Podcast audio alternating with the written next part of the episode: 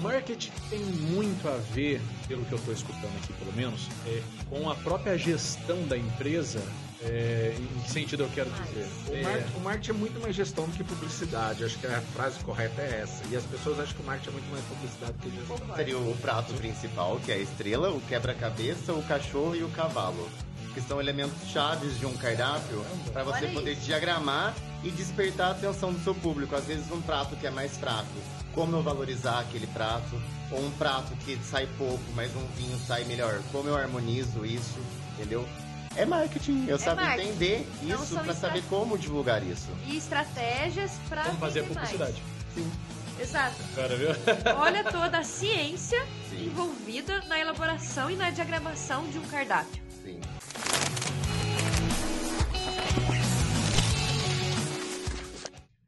Salve, salve galera do podcast do Change Network. Aqui quem vos fala é Renato Naldi. Sou host e diretor do podcast do Change e é uma honra para mim tê-los conosco em mais um episódio. E hoje é um episódio cheio, pessoal, um episódio especial.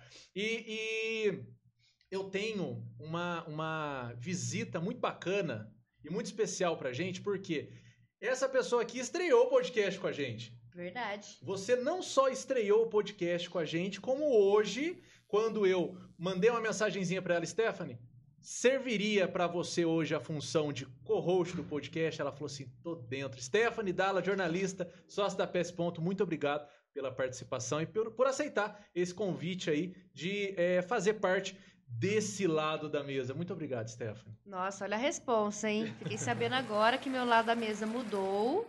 Medo, mas vai dar tudo certo. É, gente, obrigada, obrigada, Renato, pelo convite. O Renato já me apresentou um pouco, eu sou Stephanie Dalla, da PS Ponto, e hoje, como a gente vai falar de marketing, né, vou com certeza poder complementar também com os nossos convidados maravilhosos que estão aqui na minha frente. Eu tenho certeza. É, a Stephanie ela fez uma postagem essa alguns dias atrás é, de um tema que já vinha é, permeando na minha mente, já Uhum. estava ali fazendo uma, uma pequena fumacinha. Porque eu sempre pensei, porque Stephanie, hoje o que mais a gente vê na internet são pessoas aí que se rotulam, né? Pelo menos ali na bio do, do, do, do Instagram, eu vejo muito marketing digital. Então, assim, é, acabou acontecendo. Será que o termo seria uma banalização desse termo? Ou É. uma. Na verdade, assim, é, o Renato, como ele explicou, teve a ideia até do podcast, né? Até tava conversando disso com, com o Pablo e tal. Depois passei pro André também, que em breve vão aparecer aí. É, essa foi uma pergunta, Renato, que um cliente me fez. Um cliente procurou a gente, né? Um cliente muito legal, meio que o único no segmento. Ele já tinha passado por outras agências e outras, outros até freelancers também. E ele chegou na gente e falou: Não, mas o que, que vocês acham? Da... Ele usou esse termo, né? Da banalização do marketing e principalmente do marketing digital. Eu confesso que na hora eu me choquei um pouco com o termo, porque banalização é um termo pesado Sim. quando a gente está falando da profissão do Sim, outro, sim. né? E na minha opinião, nenhuma profissão é banal, toda profissão é válida. Mas eu entendi que ele não estava falando aquilo com preconceito nem Não. desvalorizando. Ele estava falando porque a gente abre o Instagram hoje, gente, né? Todo mundo aqui, acredito que quem tá assistindo também tem Instagram. Hoje o Instagram tem dominado aí uma boa fatia. Então a gente abre o Instagram e pula anúncio, pula posts, pessoas que a gente conhece que de repente tinham uma profissão e agora são gestores de tráfego pago, são especialistas em marketing digital. E ele passou por alguns profissionais assim, infelizmente não teve boa experiência com todos. E esse questionamento ficou ali, assim como ficou na sua cabeça, ficou na dele também. Falou: Meu Deus, o que está acontecendo que tem tanto? Para que caminho eu vou? Quem faz ou não um trabalho sério? A quem eu vou confiar a minha empresa, né? Então, aí por isso a gente trouxe para a rede social da PS Ponto, né, da nossa agência, a nossa visão acerca da, dessa banalização, termo que ele usou, né? Mas que não necessariamente a gente usaria, mas a gente trouxe a resposta a essa pergunta, que é o que eu acho que a gente vai debater um pouco aqui É hoje. justamente isso. E assim, é, eu seria imprudente se eu conduzisse essa conversa sozinha, sem uma, uma- um co-host que pudesse aí até me balizar com as perguntas e com os comentários. É por isso que você está aqui. Então, mais uma vez, Stephanie, muito Perfeito. obrigado. É, e eu trouxe duas pessoas também aí, que uma eu conheço e também participou, estreou aqui comigo Foi. no podcast, no primeiro episódio. Eu vou colocar o link aqui na descrição, tá, pessoal? É o primeiro vídeo aqui do podcast que foi foi com esses dois aqui, sócio da PS Ponto. Ele é designer, ele está no marketing há oito anos é, e constrói, inclusive construiu a nossa logo. É ele quem fez a nossa logo aqui do podcast. Ele, Pablo Paz, e ao lado o André, que tem aí 27 anos de marketing. Ele é formado em propaganda e publicidade. Ele é especialista em administração de marketing e professor universitário. Pô, tem um vasto currículo aí acadêmico. André Pirtecheg. Pirtecheg. Puxa vida, acertei antes e errei agora. Muito obrigado, é uma honra tê-los aqui diante dessa é, bancada que a gente vai conversar sobre esse tema que a Stephanie já fez uma introdução aqui, que é a banalização ou não, o seu termo certo, mas essa popularização do marketing digital. Muito obrigado. Eu que agradeço, agradeço o convite seu, Renato, Pablo, da Stephanie também, que aqui da mesa que eu conheço há mais tempo, a gente já trabalhou junto. E vamos conversar bastante. Acho que essa banalização aí não é de agora. Para mim, isso já, já vem há algum tempo hum. com esses. Porque todo mundo de médico, marqueteiro e louco, acho que tem um pouco, né? Então... Falou tudo. É. É então a gente vai conversar aí bastante com isso. Vamos ver se a gente consegue chegar aí, pelo menos, num, num termo aí comum, né? Se é banalizado, se não é. Boa noite, Renato, tudo bem? Obrigado pelo convite de novo. Embora eu não seja especialista em marketing, eu trabalho com uma especialista em marketing. A minha área é bem mais design, eu sempre fui designer. E estamos aí para disputar, sobre, falar sobre esse tema hoje. Embora a banalização, o André falou que já é há algum tempo, eu acho que o digital é uma coisa mais nova, assim por causa da ascensão do marketing digital Sim. hoje em dia também, ah, né? Perfeito. Um pós-pandemia aí explodiu o marketing digital. Verdade. Hoje em dia, depois da pandemia, surgiram milhares de especialistas em marketing na internet. Verdade. É, é o pós-pandemia mexeu muito. O Pablo citou sim. uma coisa que faz sentido sim. Porque se o nosso serviço, como agência, aumentou depois da pandemia, né? Porque os negócios perceberam que não ia regredir. Sim. Quem começou a entregar não ia parar de entregar. Quem criou um site não ia tirar seu site do ar e por aí vai. É, eles então não, não vai regredir. Então, se o nosso trabalho como agência aumentou, eu acho que as pessoas enxergaram ali uma oportunidade Sim. também de geração de renda, não foi? Foi assim. Então, mas, mas eu fiquei, eu fico meio confuso agora e eu vou confessar que eu fiquei um pouquinho mais confuso do que eu estava antes. Porque é, porque é o seguinte, é, para mim eu vejo agência de publicidade é, é, e eu vejo o marketing digital. Eu enxergava como marketing digital, não como o profissional que faz um marketing. Eu não sei o que eu enxergava do marketing digital. E essa eu acho que é uma, a primeira pergunta. É, quando eu vejo escrito marketing digital, é, eu estou referenciando a pessoa, o trabalho, é, um, um, novo cenário ou uma. Não sei. O que, o que eu enxergo quando eu vejo essa, essa, esse nomezinho aí na bio de alguém? Marketing digital. O que, que é para eu ler? Bom, ao meu entendimento, quando a gente fala de marketing digital, a gente está falando do conjunto de estratégias que envolvem a divulgação de um negócio envolvendo o digital. Isso não quer dizer especificamente uma rede social, entendeu? Envolvem todas as ações digitais que compõem aquele trabalho. O que acontece hoje em dia é que muita gente se denomina qualificada em marketing digital, na verdade, mas o que ela faz é apenas uma gestão de rede social. E isso é uma fatia do marketing digital. Perfeito.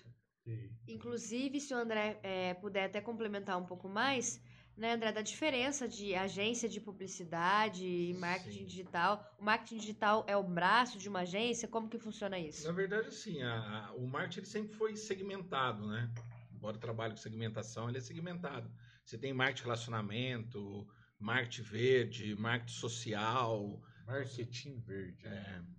Então você tem assim, o marketing sempre teve essa tendência de gourmetizar e se dividir por áreas, né? Marketing político, marketing que é muito político, famoso também. Verdade. É uma área que eu também não curto muito, mas é. é e, e, aí, nesses anos, né, com, com, com a questão do avanço tecnológico, o marketing digital entrou nesse rol né, de, de braços do marketing. Só que a, a pandemia realmente é, consolidou, mas ele já vinha, né? Uma consolidação Sim. grande, porque eu vejo duas questões. É, ele tem muito potencial, né? E ainda vai ter. É, Você acha que mas ele não tá no apogeu completo ainda? Ele não, Não. tá. Não. ainda tem muita que coisa para Uau. para criar, para inventar e para fazer. O que me preocupa é você usar, eu, eu usando termos de velho, né? Como organização, organização tabajara, sabe? Seus problemas acabaram. Aham. É. A promessa do milagre, Mas né? quanto Isso. tempo eu não escuto Organização. É. organizações. Tabajara. Lá sempre seus problemas acabaram, né? Então eu fico preocupado com isso, né? E, e concordo com o que o Pablo falou. É muito mais do que você fazer um anúncio no Facebook ou no Instagram. Tem que ter um, um planejamento ali por trás. O que, que você quer, o que, que você quer alcançar, quem é o perfil do seu público.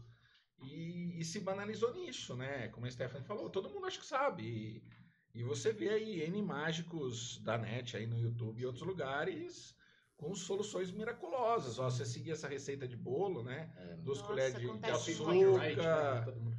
Isso, que É. seria o texto, né? Aham. Aham. Tem termos aí, aí também eu acho que eles gourmetizam até os termos Oh, utilizados, né? Verdade. Ah, mas a gente Então, tá numa. Verba uma virou assim, budget. né? Ah, Não é mais certeza. tempo, é time, não é mais Isso, não é prazo, é ideia, deadline. insight. Mas, né? na Aham. verdade, hoje uma aula de marketing é uma aula de inglês ao mesmo É. tempo. Praticamente, verdade. Não são mais os grandes empresários, são os big, big players. Isso. Sim. Tem uma. E quando você fala, pega bem na reunião também, né? Pega. Super bem. Quando você tá numa reunião quando, com alguém não domina um assunto, A você- pessoa fica até ela fica assustada, né? impressionada, Sim. E você fica naquela encruzilhada, né? É, eu uso o termo técnico para ela achar que eu sei, ou eu não uso para ela entender o que eu tô falando. Exato. E de repente achar que eu não sei de nada. É, eu acho melhor se ela sair confusa, ela vai achar que eu sei mais. Isso. Se não puder convencer, confunda. Tinha Mas, ô André, você, você começou aqui a brincadeira dizendo que já há banalização já há um tempo. Eu Sim. gostaria de entender esse raciocínio. Na verdade, o que, que acontece? É, há, há muito tempo já pessoas se dizem. Eu não gosto muito do marqueteiro, no entanto, terminar dinheiro é meio estranho, né? É, eu prefiro mais profissional da área de marketing, a trambiqueiro, combina com essas. Eu prefiro mais profissional da área de marketing. Mas sempre houve essa questão de banalização, assim, pessoas que não, como a Stephanie falou, não tem capacitação nenhuma, não estudou, não sabe como funciona, fala assim, não, eu trabalho com marketing. É achismo, né? É, eu trabalho com marketing. Ah, aquele, aquele jogador falou isso, ele fez uma estratégia de marketing. Mas qual é o começo, meio e o fim? Né? Porque estratégia tem que ter Tem começo, meio começo, meio e fim. fim, exato. É, então, se ele falou, por que, que ele falou? Onde ele quer chegar? Será que ele chegou? Né, então, eu tenho uma métrica para conseguir medir. Ah. Acho que esse também é o grande sucesso das, das ferramentas digitais, que é você ter métrica, você ter uma facilidade maior de medir. Pra poder gerar relatório em Sim, segundos. Nossa, e como as pessoas gostam de relatório e número. Você põe um outdoor na rua, você não sabe dizer quantas pessoas olharam. Sim. Mas qualquer coisa que você faça na, No Instagram. no digital, né? O você anúncio ele tem- vai te dar o ele alcance. te Mas dar é a muito louco, né? Eu tava lendo esses tempos de que tem muita gente hoje em dia que paga outras pessoas para emitirem relatórios que elas mesmas podiam emitir. Que a grande questão não é só o relatório, né? É análise. estratégia por trás de tudo. Isso, é a análise. você faz falou, com começo, ele, meio e fim. Senão você vira um colecionador de relatórios. né? Isso. Mas daí, e o marqueteiro? O marqueteiro que era picareta já antes. Isso. É, é, era aquele que chegava pra você e falava a mesma coisa. Eu vou resolver seus problemas colocando um anúncio na rádio. Então isso um sempre existiu. Isso sempre existiu. Entendi. É o que agora mudou pro digital, né? Evoluiu, Aham. né? Como tudo tá mudando pro digital, é essa mesma pessoa, né? Tô usando o termo da mesma pessoa, mas lógico Ou o filho não. dela, aquelas, É, né? É, Tô brincando, ele- viu? Tô ele- brincando, gente. ele migrou, porque eu, eu até posso falar como professor, quando começa a aula de marketing, eu tenho uma sala que todo mundo acha que sabe. É mesmo? Sim, Isso acontece em sala eu falo, de "Peraí, aula? gente, peraí, deixa eu sentar, vocês me ensinam, por favor. E aí, quando você começa a entrar com como que se faz uma análise de mercado, como você cria uma estratégia, como você acompanha, a pessoa fala assim, "Ah, mas eu achava que marketing era outra coisa. Nossa. Uma análise SWOT da vida, Uma talvez nem tenha da visto. Vida, é. Ah, como é que se baseia uma análise SWOT? Ah, eu preciso fazer uma análise PEST, ou, ou Isso. Forge Porter para poder gerar os dados da SWOT. Aí, Ah, é assim que faz? Ah, eu achei que era só... postar. É. A gente ouve isso Sim. toda semana, né, Pablo? Hoje, graças a Deus, não mais, mas principalmente no nosso começo. Nossa, mas é, custa isso? Não é só postar? Não, não é só postar. E, e assim, a gente tem também a questão que todo mundo acha que é de graça, né? Rede Exato. social, ah, não. Ué, Quando que você vai investir? Não, não vou investir nada. Mas por quê?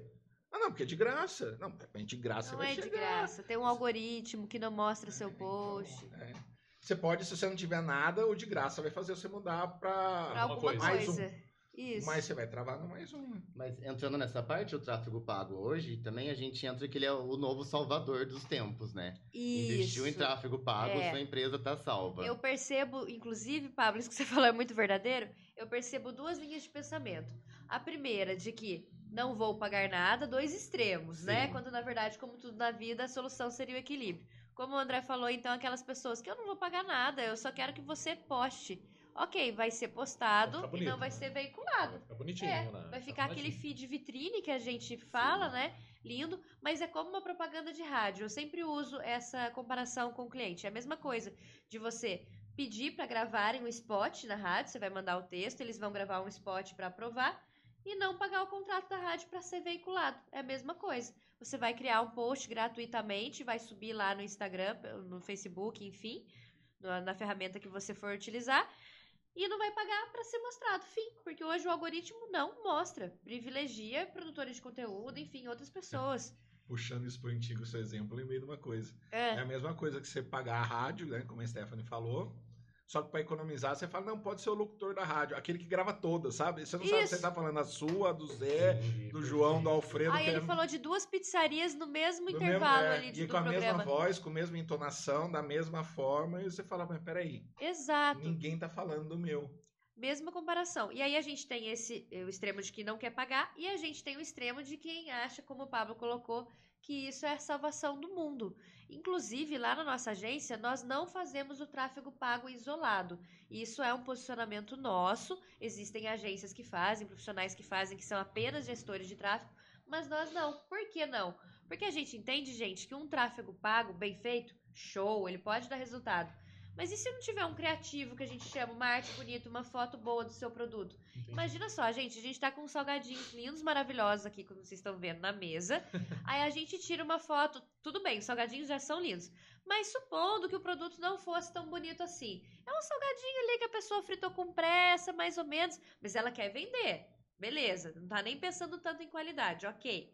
Aí a gente vai e bate uma foto fraca desse salgadinho, tudo lá embaçado e tal, e pronto, põe essa foto pra rodar no tráfego pago. Você vai estar pagando aquele custo por lead para a pessoa visualizar seu produto. Alguém vai comprar? Não, a foto não foi atrativa. Então, na agência, não, não. Na nossa agência, vai um fotógrafo tirar a sua foto do seu produto. O Pablo ou outro designer nosso vai trabalhar aquela imagem. Nossos redatores vão, enfim, construir um copy, né? Como você Aham. falou, o famoso copywriting, que nada mais é do que o texto. É Enfim. tão bonito, tem um livro que ensina você a construir o rei, você faz a coroa do rei, o cetro do rei. Isso. o do Aí daqui a pouco você aplica isso pro cliente, não adianta É. nada, né? É. Então, Ô, ô, André, eu ainda, eu tô, eu, eu, eu quero, é, eu, eu quero entender um pouquinho mais do marketing há 27 anos atrás. Nossa, tá bom. Porque, assim, porque assim, é, hoje a gente está no marketing digital. E eu ainda estou um pouquinho confuso. Porque eu vejo muita gente de marketing digital, mas eu olho, a pessoa não trabalha com marketing digital. Aí eu, eu não sei se ela é, é- Não vou falar marqueteiro mais, porque agora eu não pode consigo falar, mais falar. todo mundo fala. Mas eu não sei se ela é. especialista em marketing. Você é especialista em marketing, cuida de. que faz gestão de, tra, de, de, de alguma rede social. ser designer. Se é design ou se ela é, é, sei lá, ela é, é- é influencer, eu não sei o que que é. Então eu ainda sou um pouco confuso com esse termo marketing digital. Mas ainda eu me apego no marketing digital, porque eu não imagino marketing offline. Então eu, eu quero entender um pouquinho do marketing. Então, na, na verdade, assim, ho- hoje a gente sempre pensa que o ideal. E aí, assim, eu vou- vou apagar o que eu falei. Não existe ideal porque existe modelo de negócio. Então, qual é o seu modelo de negócio, né? Tá. Mas existem negócios que não sobrevivem só do digital. Ele precisa ter a experienciação, né? ele precisa ter a vivência, ele precisa ter o contato. Então eu vou me basear no digital, mas em algum momento eu vou fazer uma ação onde ele vai conseguir ter o contato físico com o produto, com o serviço. Imagine você vender um parque aquático de forma digital. Beleza, você vai mostrar o escorregador, você vai, né? Você vende. Tudo lá, você vende. É. Mas talvez não seja muito mais é, produtivo para você você abrir um dia de graça e colocar todo mundo lá para fazer a experiência de descer no escorregador, de e usar as redes sociais para levar ele nesse dia de graça. Essa estratégia é marketing. Essa- é. Seria se eu pensasse por que, que eu quero fazer isso, o que, que eu quero chegar com isso, e conseguisse mensurar e falar assim, olha, eu, eu dei esse dia de graça porque nos próximos meses esse dia de graça tem que me dar sei lá, um fluxo de 300 pessoas. É o investimento, então, que ele É, fez. é um investimento, né? É- tudo é investimento, né? E aí a gente vai calcular ROI, se É. Qual, qual que foi meu retorno aí? Ah, não, eu trouxe as 300 pessoas. Pô, legal. Então, valeu. O, o problema é você sempre... Eu acho que quem não entende marketing não entende mensurar. Ele fez, tá lá o post. Tá? Se a pessoa perguntar, ele É. fez. Mas o que, que, que gerou de vendas? O que, que gerou de resultado? Tá? E assim, o resultado, eu vou ser bem sincero, você chegar pro seu gestor e falar assim, não, mas ó, teve mil curtidas. Legal, ele vai falar, mas não vendeu nenhum produto.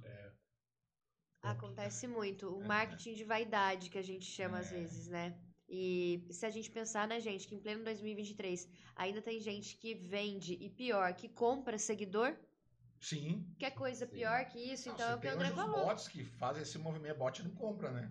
Exato, não compra de você. mas ele não realiza compra, né? O que, que é E- isso? Bot. Robô. Robozinho. Não, sim, mas como assim? O que, que ele fica fazendo? Ele fica curti- ele é um seguidor da sua página. Em É. vez de ser uma pessoa real, é na verdade um robô. Existem plantações de robô. Ah, Sabe quando você entra no perfil de uma pessoa, ela tem milhares de seguidores, com mas nomes tudo estranho. quatro curtidas em uma foto? Esse exemplo É. é bom. É. É Aí isso você vai ver o Pikachu, o Mohamed, esse tipo de coisa. Ou são seguidores lá de outro país que, de É, qualquer forma, Isso. Mesmo não sendo bot, eles nunca, como o André falou, eles nunca Sim. vão comprar de você. Mas hoje em dia Entendi. tem até a galera, que, ah, aquele bot que comenta, você já viu? Que eles vão Já trocando comentários. É evolução, Quando você né? vê os comentários, É. só um monte de emoji assim também, sabe? Geralmente É, eles é, é, buscam por sim. hashtag. Então, por exemplo, né, você que tem, os- além do, do podcast e das outras coisas, você tem o seu escritório jurídico. Eles procuram a hashtag lá jurídico ou contabilidade e ficam comentando os posts Entendi. por hashtag pra você também se interessar e comprar e enfim, entendeu? Entendi, que doido. Mas eu acho que como o André falou, então isso não é novo, só mudou de plataforma. É É, isso? só mudou de modelo. Você tinha aquele cara que chegava pra você e falava, não sei na minha rádio que vai bombar de gente. Mas como é que você prova que vai bombar de gente? Gente, sabe o que eu lembrei? Lembra aqueles eventos bem antigamente, quando tinha festa, assim e tal? A galera distribuía flyer, ah, rodo. Aham. Aí eles falaram, não, vai bombar. E chamava um monte de gente, pagava pra ir nas festas pra falar que tá bombando. Sim. Era bolt, gente. Offline. Na verdade, tudo é uma evolução, Tudo é né? uma Eu vi evolução. um caso esses dias de um cara que lançou, tava querendo lançar o seu próprio delivery de, de comida. Ele começou a pedir para todos os conhecidos dele irem nas fotos dele e comentar, tipo, nossa, esse é o melhor do mundo, nossa, esse é muito Olha gostoso. isso. Quando ligavam para ele para pedir as coisas, ele aumentava a demanda dele, falava que não tinha disponibilidade, que somente com É, reserva. gatilho de escassez. E no dia que ele fez uma inauguração, ele convidou um monte de gente também para participar. E bombou E depois do bombou, negócio? sim. Ah, então é porque. Na verdade, foi um professor de gastronomia que contou. Ele disse até que era um monte de comida congelada e ele colocava som alto para disfarçar o som do micro-ondas no evento. Gente, Muito mas o louco, povo né? também. Mas é um bolt ma- manual, mas É, é. é né? tudo bolt, né, Sim. gente? É tudo artificial, assim. Mas hoje se tem muito essa tendência, né? E aí a gente começa a entrar em outras questões digitais, né? O que, que é verdade, o que, que não é, né? Aquele Tá. produto é o da foto mesmo, está lá? Sim. Ou ele está muito mais produzido do que é, né? Isso a gente escuta bastante. Ó. Eu, eu não, mais uma vez, não- minha área não é marketing digital, mas você acaba atendendo pessoas às vezes, né? Que também é uma área que eu comecei e já estou deixando porque eu estou indo para outra. É, como eu tenho que deixar a Stephanie tem paciência. Eu já estou ficando velho, já não tenho paciência. Ah, imagina. Trabalhar com cliente não é fácil, não. O cara discute o que você estudou anos para fazer, que você sabe como que faz, ele discute com você que tá errado. Ah, mas Nunca eu nem vi. vi, né, Pablo? Eu Isso. vi, eu vi no site que, que não é assim. É, eu vi, a minha mulher não gostou. O papagaio achou esquisito. É assim mesmo. É, Ali tudo tem, tudo que é feito ali tem uma técnica. O lugar que o logotipo Sim. tá é o lugar que ele tem que ficar. Eu não me baseio mais em achismos. Quando venham para um achismo, foi uma coisa que eu estudei, entendeu? É. Quando você rebate com argumento, esse achismo cai por terra hoje em dia. Mas hoje todo mundo entende marketing digital. Todo mundo. E aí, até dizendo um negócio da Stephanie, se você entrar no Google e digitar assim, quanto eu preciso investir para ter X, o Google vai te dizer. Se você investir 50 reais, Vai. você vai vender tanto. Sim. O próprio Facebook vai te dizer. Vai te dizer. Quando você coloca lá para simular um anúncio, né, o famoso tráfego pago, como a gente já falou aqui N vezes, É, ah, eu vou colocar 50 reais É, vai esse e esse atingir público. quantas pessoas? Ele vai falar, ele vai falar, olha, vai atingir 5 mil pessoas. E se você jogar no Google, se eu atingir 5 mil pessoas, quanto eu vendo, ele vai te dizer Vai, quanto você vende. vai Sim. dizer. Mesmo que você não venda, mas Sim. ele vai te dizer. Mas a gente cai numa questão também envolvendo o digital, que beleza, o digital a gente pode controlar isso. O que a gente não pode controlar é o atendimento. De Não. pegar esses leads qualificados Exatamente, né? exatamente. e o atendimento não ser finalizado. É, isso inclusive, gente, é uma conversa que a gente já teve mais de uma vez com Sim. mais de um cliente. Porque o que, que acontece muito com a gente? É, nossa, tô acabando, eu tô falando dos bastidores da agência, mas acho que é legal pra galera Claro, ficar sabendo certeza. também. É, Só não pode contar o Santos, você pode contar só o É. milagre. Isso, com certeza. Depois o pessoal vai conhecer o santo ali, vai É comentar, ah, é, sou eu, é o cliente que está falando, sou eu. Aí tudo bem, a gente tem um bom relacionamento com todos eles. É, tem cliente nosso que às vezes a gente faz um, um anúncio, né, e gera 100 mensagens no WhatsApp. Aí a gente olha lá, né, o custo por clique, o custo por lead. Aí eu olho 100 mensagens. Caramba, foi top, né? De repente o anúncio ali de poucos reais performar com 100 mensagens, né? É, tá bem legal, então, o retorno. E aí a gente fala pra ele, e as vendas? Ah, mas um só comprou. Então, pera, será que você fez o anúncio errado, segmentou para o público errado? É uma possibilidade? É. Sim. Então, tudo isso precisa ser analisado. De repente, até vale a pena um teste AB, que a gente chama no próximo Uhum. anúncio, né? Ok. Mas, peraí, o produto dele, o preço tá condizente com o mercado?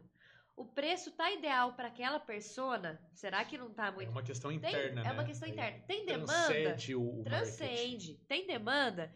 A pessoa que está atendendo o seu WhatsApp, ela responde rápido? Ela é grossa? Ela sabe vender? Ela dá uma atenção ali pro cliente? Olha quantos fatores envolvidos num só anúncio. Aí você vai falar que, ah, não, meu gestor de tráfego pago que é ruim. Nem sempre. Na verdade, Tudo ele chegou num ser estágio analisado. do funil que não souberam trabalhar, né? É a Exatamente. venda mesmo, né? A venda A propriamente dita. venda. E às até, vezes... até, por- até antes disso, o que vocês fazem é a pré-venda, né? ex- é, Vocês trazem aí, sim, de repente, prospectos, prospectas pessoas que podem ser perfeito. transformar-se em clientes, potenciais clientes. Mas esse Quem fechamento faz a venda da mesmo é venda, a própria empresa. Com certeza, com certeza. Eu poderia dizer que para a gente fazer uma análise de, de por que não converteu esses leads, a gente poderia vi- ver os quatro P's? Eu a acho praça, preço, produto e promoção? também, né, André? Pode, lógico. É, um- é Pode. uma, forma de analisar, sim, é uma com forma de saber certeza. se está alinhado com o perfil daquelas 100 pessoas que estão lá. O marketing tem muito a ver, pelo que eu estou escutando aqui, pelo menos, é, com a própria gestão da empresa. é, em que sentido eu quero mas- dizer? O, É, marketing, o marketing é muito mais gestão do que publicidade. Acho que a frase correta é essa. E as pessoas acham que o marketing é muito mais publicidade do que gestão. Concordo. Se você for fazer marketing, falar assim, André, eu quero fazer marketing, eu faço administração ou propaganda publicidade? Faz administração.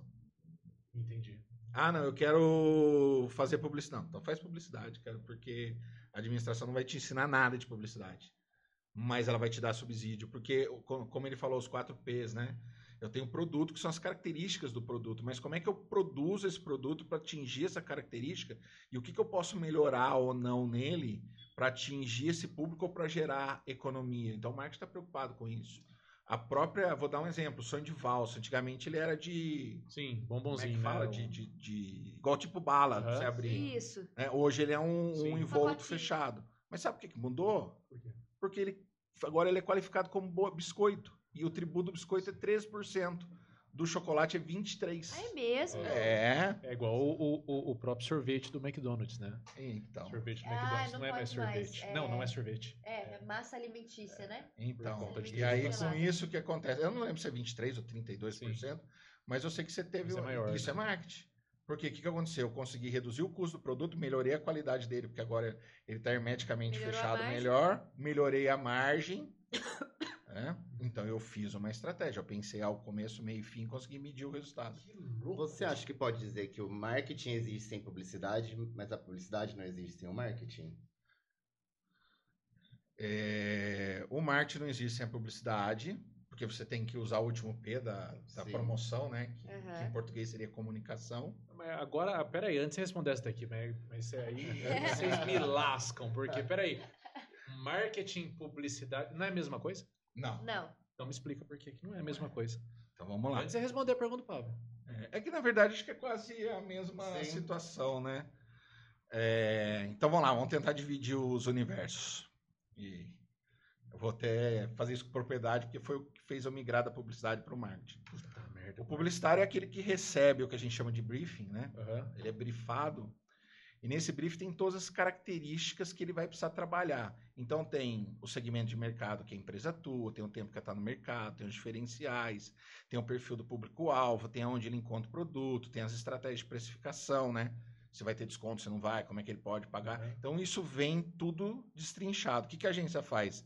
A agência pega todas essas informações e transforma em áudio, imagem, é, desenho, Isso forma. Publicidade. Isso é marketing. Isso é Isso marketing. O que está aqui é a transformação disso É publicidade. para atingir você na sua casa, o que você vê na televisão, por que, que o carro é vermelho, por que, que a moça tá com aquela roupa, por que, que ela desce daquele lado, por que, que ela fala bom dia daquela forma. Isso é publicidade. A publicidade, com base nesses dados, conseguiu entender que para as pessoas entenderem isso aqui e eu vender né, o produto, eu preciso que a mensagem seja dada dessa forma. Então, essa é a diferença. Pô, ó a explicação. André, então, baseado nisso também, Mas existe uma mistureba forte nisso aí. é, eu tenho uma pergunta. Pergunte. Um pouco capciosa. Não sei Essas se são as você já ouviu. É, talvez você até já tenha ouvido de algum aluno. Sabe aquele, aquela pessoa que fala assim pra você? Ah, mas eu não, não fiz faculdade como especialista em marketing, porque agora a gente já tá, até começou a entender que não é a mesma coisa. Então, talvez algumas pessoas que se autodenominam especialistas em marketing possam perceber que não é bem assim, porque marketing é algo muito mais amplo, pelo que você está explicando, É, certo? inclusive ali no finalzinho tem quanto que eu tenho que vender, que é o retorno. Exatamente. Então, essas pessoas que muitas vezes. menores, É, então, às vezes, a pessoa é, é marqueteira, Mas não é especialista em mas marketing. ela não consegue fazer a publicidade. Sim, Ou é às isso. vezes- Sim. Ou às vezes ela faz a publicidade, ela faz um, um post para rede social. Mas ela não sabe o marketing. Mas ela não sabe o marketing, não Que tem é o as começo, noções meio de fim. marketing. Que é a Isso, administração. isso. É, Que é, que é a fazer parte apenas por gestão. fazer. Então, por quê? Exato. Porque o que, que acontece? Quando o cara do marketing se mede na publicidade, ele vai fazer coisa errada. Eu posso dizer, é, de forma. De forma é, obviamente, a gente não está sendo um específico e não está limitando o tema, tá, pessoal? Mas eu posso dizer, de uma forma muito singela, que o marketing é o porquê e a publicidade é o como.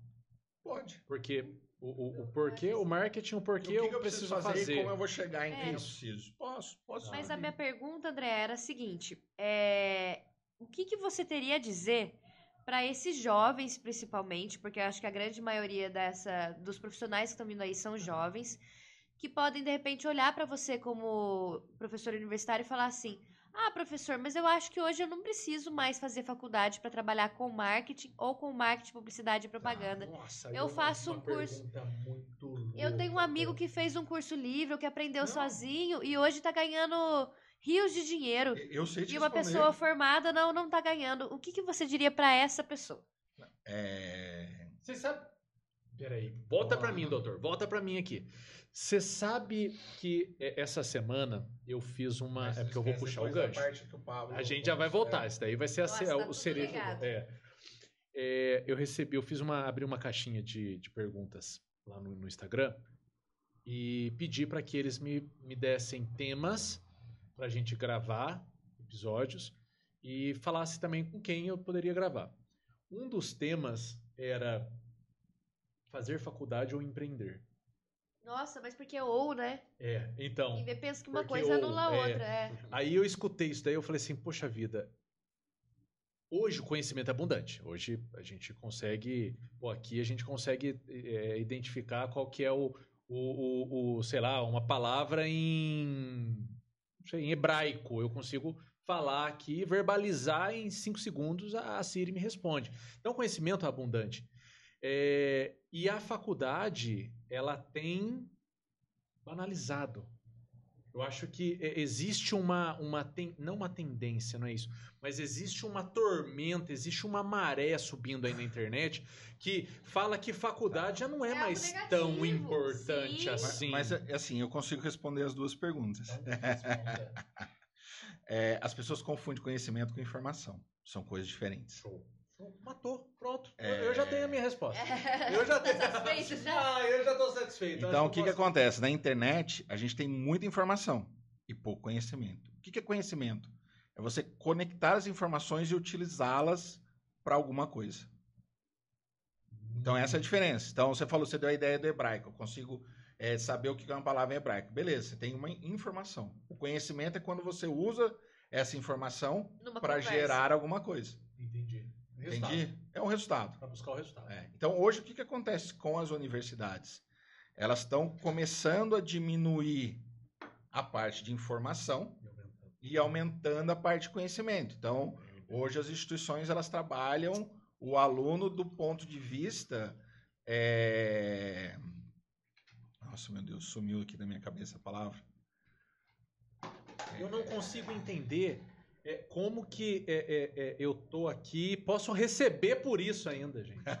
Porque olha aqui que, que, que coisa fantástica. Então, na verdade, ho- hoje a gente avalia o aluno, hoje a gente quer criar neles é, essas, essas habilidades de conectar as informações e trabalhar com essas informações. Porque senão ele vai ser um arcabouço de eu sei títulos, Aham, né? certo. Que até isso é muito relevante na busca do Edson. É, com Fazendo uma certeza. ponte. Oh, É, mas ele sabe título. Você fala assim, você sabe tal coisa? Sabe, ele leu três linhas daquilo. Mas você fala assim, beleza, como que você consegue manipular essa informação que você tem? É, colocando no chat. Entendeu? É, é- é- eu outro sei o jeito, que, né? que é o salgadinho, pegando como exemplo da Stephanie. Agora, para eu transformar esse conhecimento, eu tenho que saber manipular, fazer o salgadinho e de repente colocar a minha identidade nesse salgadinho. Entendi. Que é o- uma outra informação que eu peguei do outro lugar. Um lugar mandou pôr sal, o outro falou põe uma pitadinha de açúcar que vai ficar melhor. Eu juntei essas duas informações, fiz o meu Minha receita. salgadinho. Aí eu transformei em conhecimento. Até então, Perfeito. em informação.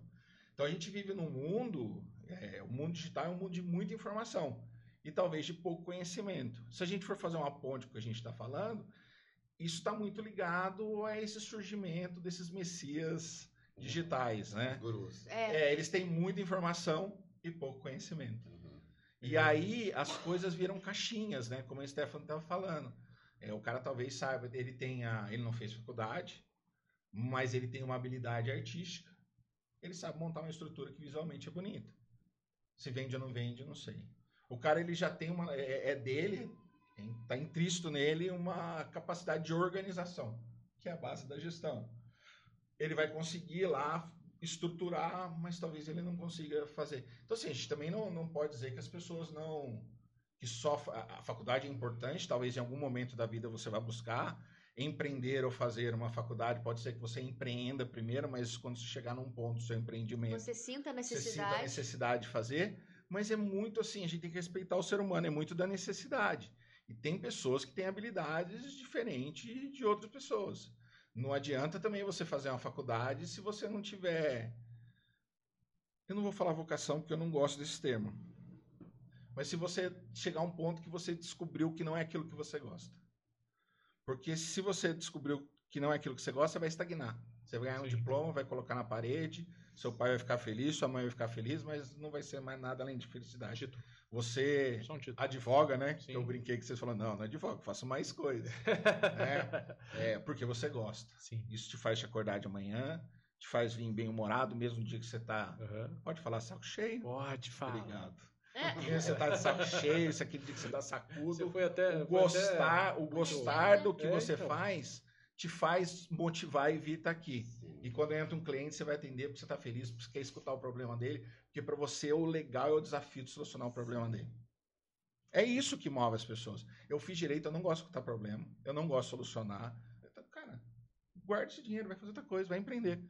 Né? Agora, procure uma área de empre... que você goste, porque Entendi. você vai ter que fazer isso, vai Concordo. ter que acordar bem humorado, vai ter que sorrir, vai ter dia que tá tudo jóia, vai ter até- dia que tá tudo horrível. Eu já falei, eu já falei outras vezes isso. É, existe, né, uma, um mito, uma tendência das pessoas acreditarem que quando elas fazem o que elas gostam, elas deixam de trabalhar, né? Pra mim isso é uma mentira da, Gente. da, da mais descarada, da mais sem vergonha, mas da mais sem educação que foi dito já na internet. Porque, puta merda, eu trabalho pessoas, arrebentar, né? isso ilude mais. A diferença de você fazer algo que você gosta É que você não quer parar de é que você fazer. não quer parar de fazer. Exatamente. É que depois de Mesmo uma diante jornada de desafios. 10 dias pesada, depois de atender um trilhão de clientes, depois de estar sobrecarregado, vira uma outra, você fala, ó, gostoso, chegou Esse é mais legal, um programa. hein? Esse é. É. bacana. Esse daqui, Eu tenho duas considerações para fazer sobre esse assunto da faculdade também. Vocês não acham que a gente vive numa era imediatista total. contribui para o fator de cursos Com profissionalizantes rápidos? Do Ótima por que, que eu vou fazer uma acho. faculdade de Aham. dois, três, quatro anos? Se eu posso fazer um curso tem- online de duas Gente, horas. eu já vi curso online do professor ensinando a acelerar o vídeo. Falando, se você não tem paciência, coloca o número 2 aqui e vamos. Olha isso, gente. Sim. Informação, não conteúdo. Inclusive, existem pesquisas, né, até de, de neuromarketing e tal, que estão estudando como que o áudio acelerado do WhatsApp tá modificando a nossa mente, a nossa escuta, Sim. né? Pra gente não tá criando pessoas que não têm mais A capacidade gente já de fala na É, velocidade 2 hoje em dia, né? Exato. É, é. mas na verdade o mundo digital está criando pessoas cada vez mais impacientes, não é só Sim. imediatista, Exatamente. né? Imediatista é, também concordo, mas as pessoas hoje não têm paciência para nada, Nada. E, e isso gera violência, isso gera uma série de outras coisas. Eu não posso esperar um minuto na fila de banco porque no meu celular eu clico no botão Sim. e o banco aparece. Exato. É, eu não posso fazer tal coisa, eu estou perdendo tempo. Então a gente está vendo que as pessoas estão num nível de irritabilidade muito Ah, no maior. próprio né? digital, se uma pessoa posta muitos stories por dia, a galera não consegue acompanhar mais ela. Fica no dedinho clicando ali Não, inclusive passar. a média, né? Isso não sou eu que tô falando, são números, tá, gente? A média de stories atrativos é de 2 a 8. Passou disso, a taxa de retenção vai baixando consideravelmente a cada novo story que você vai postando.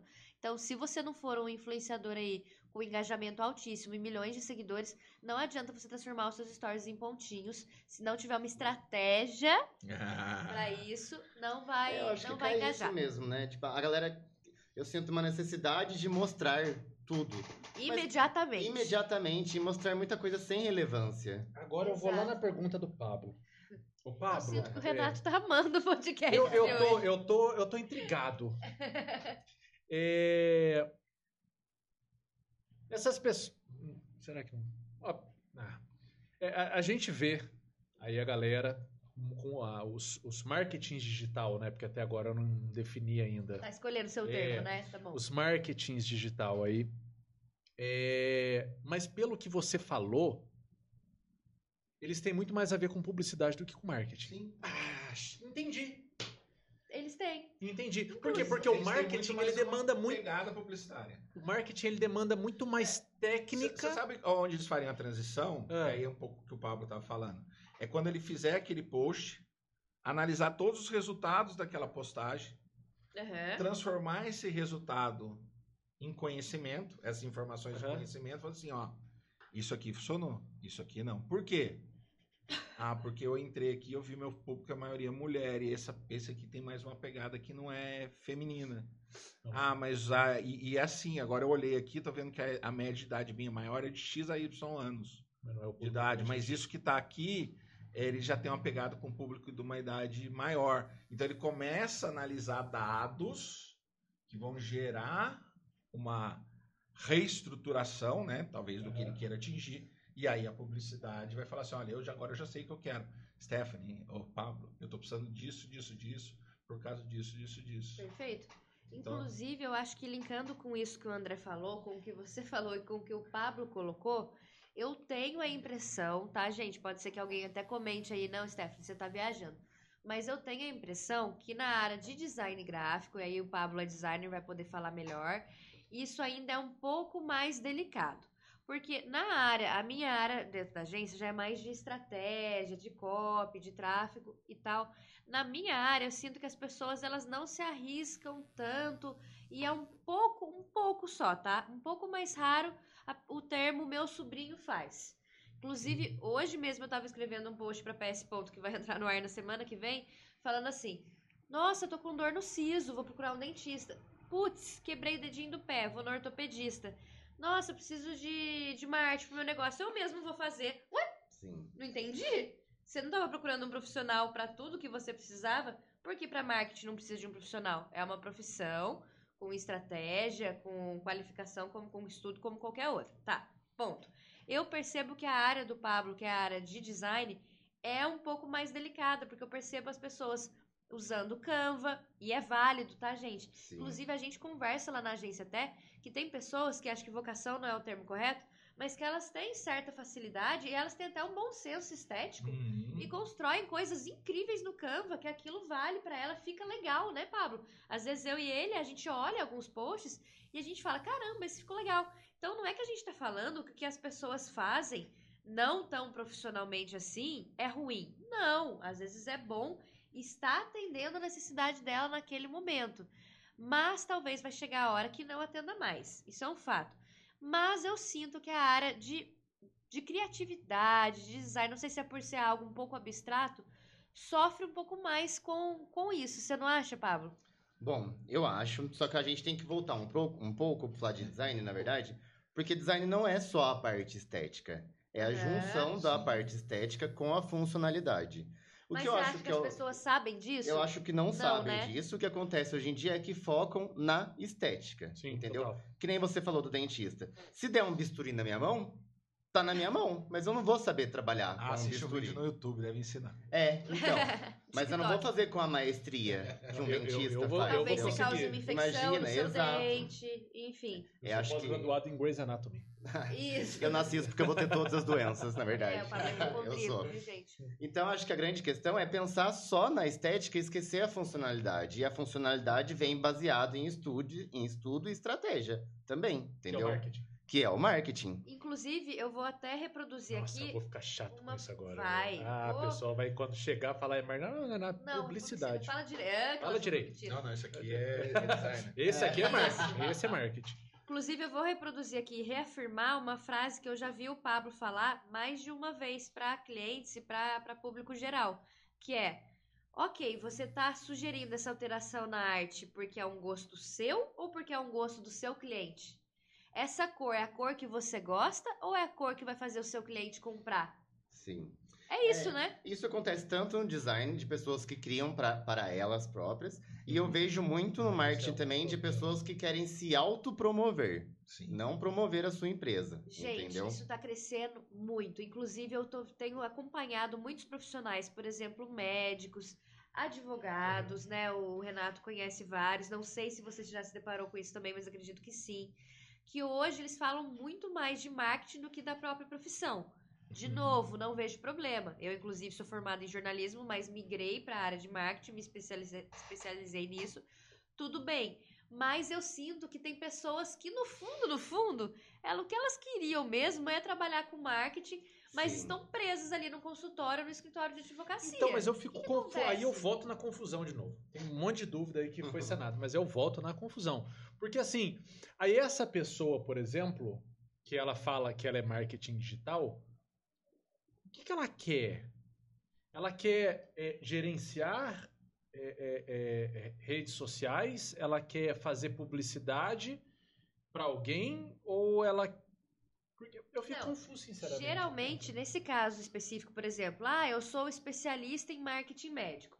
Tem aquele profissional formado em marketing ou em pu- publicidade e propaganda ou em área correlatas que se especializou em estratégicas, em estratégias para a saúde ou para o marketing médico em si, mas tem aquele médico blogueiro, não tô falando blogueiro pejo- pejorativamente, tá? Quero deixar isso Sim. claro, mas blogueiro porque ele tem uma familiaridade ali de Tem uma exposição, pegada, né? tem uma figura boa, ele consegue engajar e se comunicar legal. Então, blogueiro nesse sentido. Então, a gente tem esse médico que ele mesmo fez, ou ele fez com a ajuda de uma agência as redes dele, deu certo, ele ficou famoso e agora ele quer ganhar dinheiro escalando essa experiência dele que ele tem como validada para outras pessoas. Então, ele vai estruturar, por exemplo, um curso na Hotmart com Entendi, sete tá. passos Eu que eu peguei. coloquei no meu consultório, né? Eu tenho medo desses negócios. Medo, mas sete passos de Sete marketing não sei para fazer Eu bombar de seu medo do consultório. ajuda empresas. É, o Pablo não gosta do ajuda empresa. Mas aí ele vai colocar lá sete é, passos para fazer bombar seu consultório, que foi uma estratégia que valeu para o consultório dele. Talvez não vai valer para o seu, porque o seu tá em outra cidade, de repente é para outra faixa de renda. Aí um atendia plano de saúde, o seu não atende. Olha quantas variáveis envolvidas. Porque não tem a técnica, na verdade, né? É Exato. um achismo. É o achismo, volta naquilo que o André falou, de não ter o começo, meio e fim.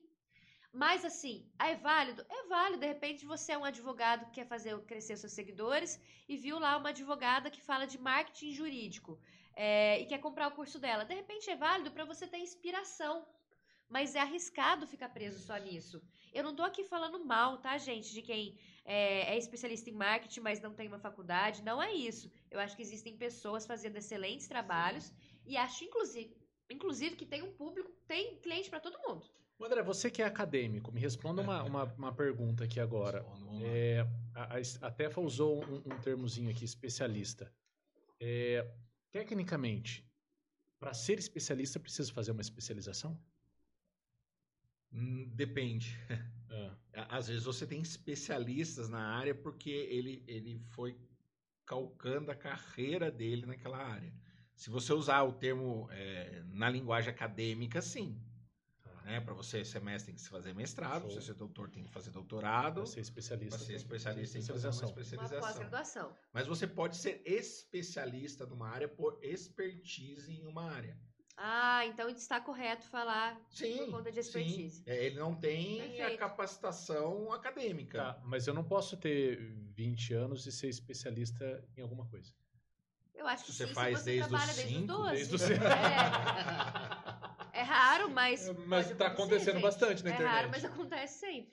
É, na, na verdade, hoje, hoje a internet é um mundo que a gente ainda vai ver mudar muito, talvez até muito mais na sua área do que na nossa também, que é a questão de regulamentar, né? O que É, você pode e o que você não já pode. não é mais um caminho sem. sem já não é mais sem uma lei, terra né? sem, Sem lei. lei, é. Existem várias. Nenhuma Lei que ainda é bem. É, mas nada que é muito bem aplicado ainda, porque é, é- é- é difícil. O migo Ainda até a não fiscalização é, é olha, chamando complicado. de migo no meio do podcast. Ai, ai. mas assim é, funciona. gente, bastidores. funciona bem. É, o Renato, mas também não tem uma, uma penalidade para isso, né? Assim, eu percebo. Porque, por exemplo, trazendo para nossa área de marketing, é proibido, por exemplo, um dentista postar um antes e depois. Então a pessoa lá toda lá sem É dente, proibido? depois é proibido. É. Quantos desses você vê por semana? Milhares, não vê? É proibido pelo código de, de ética dos dentistas, né? Do marketing de, Ah, de- de publicidade para dentistas. É proibido.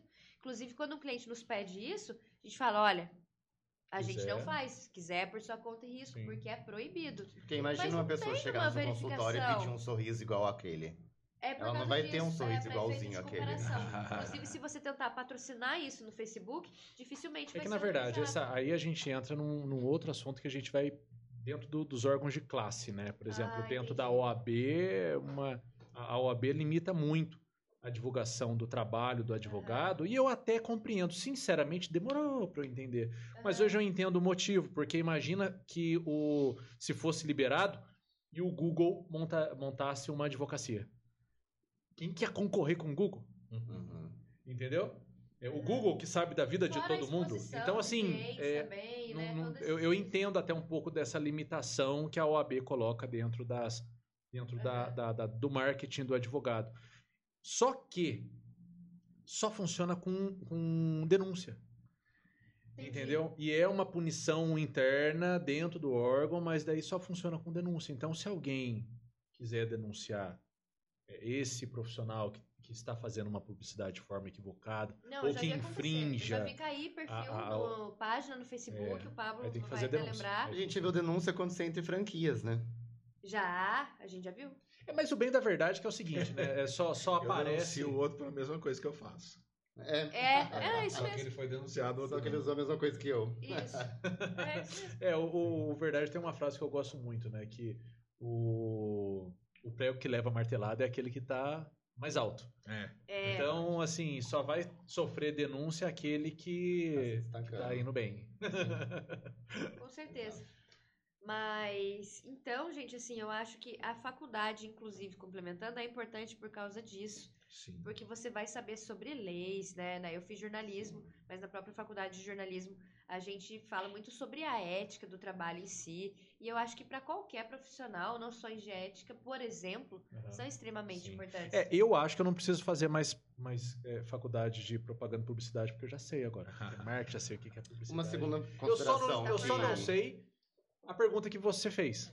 Eu só não sei a resposta ainda. O marketing existe sem publicidade ou a publicidade existe sem o marketing? Como- É, é o segredo de Tostines, né? Outro tirado do, do, Isso. Tostines vende mais porque é fresquinho ou é fresquinho porque vende Vende mais? Esse é antigo também. É, esse é o segredo do Tostines. Eu acho, eu acho que essa pergunta ela se encaixa bem nesse segredo. É, Eu acho que são profissões interdependentes. São áreas interdependentes. Um tem uma dependência muito grande do outro. É, e talvez sejam áreas que precisam trabalhar mais próximas. Às vezes a gente vê uns gaps aí em relação a isso, sabe? É, mas enfim, a gente vê isso em, em tantas Não, áreas. ô, não é- André, mas eu, eu, eu, eu, assim. Eu tô, eu tô um pouco perplexo. Porque, pra mim, o marketing, ele agora tem muito mais a ver com a gestão da própria empresa. Tem, tem a ver com Tem gestão da própria muito. empresa. Então, assim, é, Eu é- é- é incabível. Vocês me desculpem, pessoal, mas é incabível uma pessoa que nunca é, fez um curso de gestão ou uma pessoa que é, só porque vai bem, por exemplo, na rede social ou porque fez alguma coisa, mas que não tem um mínimo de gestão e um mínimo conhecimento de estratégia empresarial, falar que é marketing digital. É, mas eu já bato o tá martelo, eu acho que tá errado. É, mas, é- mas aí eu acho assim, é, entra naquela questão do primeiro dos segmentos, né? É, é um, é um segmento da área total, embora vá depender das outras questões. É um segmento que está na moda. Sim. É, é um segmento que existe uma certa. é, eu vou usar o termo facilidade, mas é no sentido de acesso à informação, né? Se você entrar agora em qualquer rede e falar assim, como eu crio meu Instagram para vender, você vai ver os messiânicos dizendo assim, cinco passos para você criar Sim. o seu Instagram mega vendas.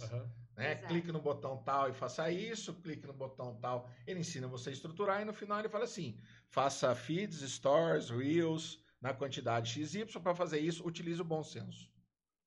né? Se eu fosse do marketing, eu não usaria a palavra bom senso. Eu diria, analise o seu mercado e o seu público e tome essa decisão.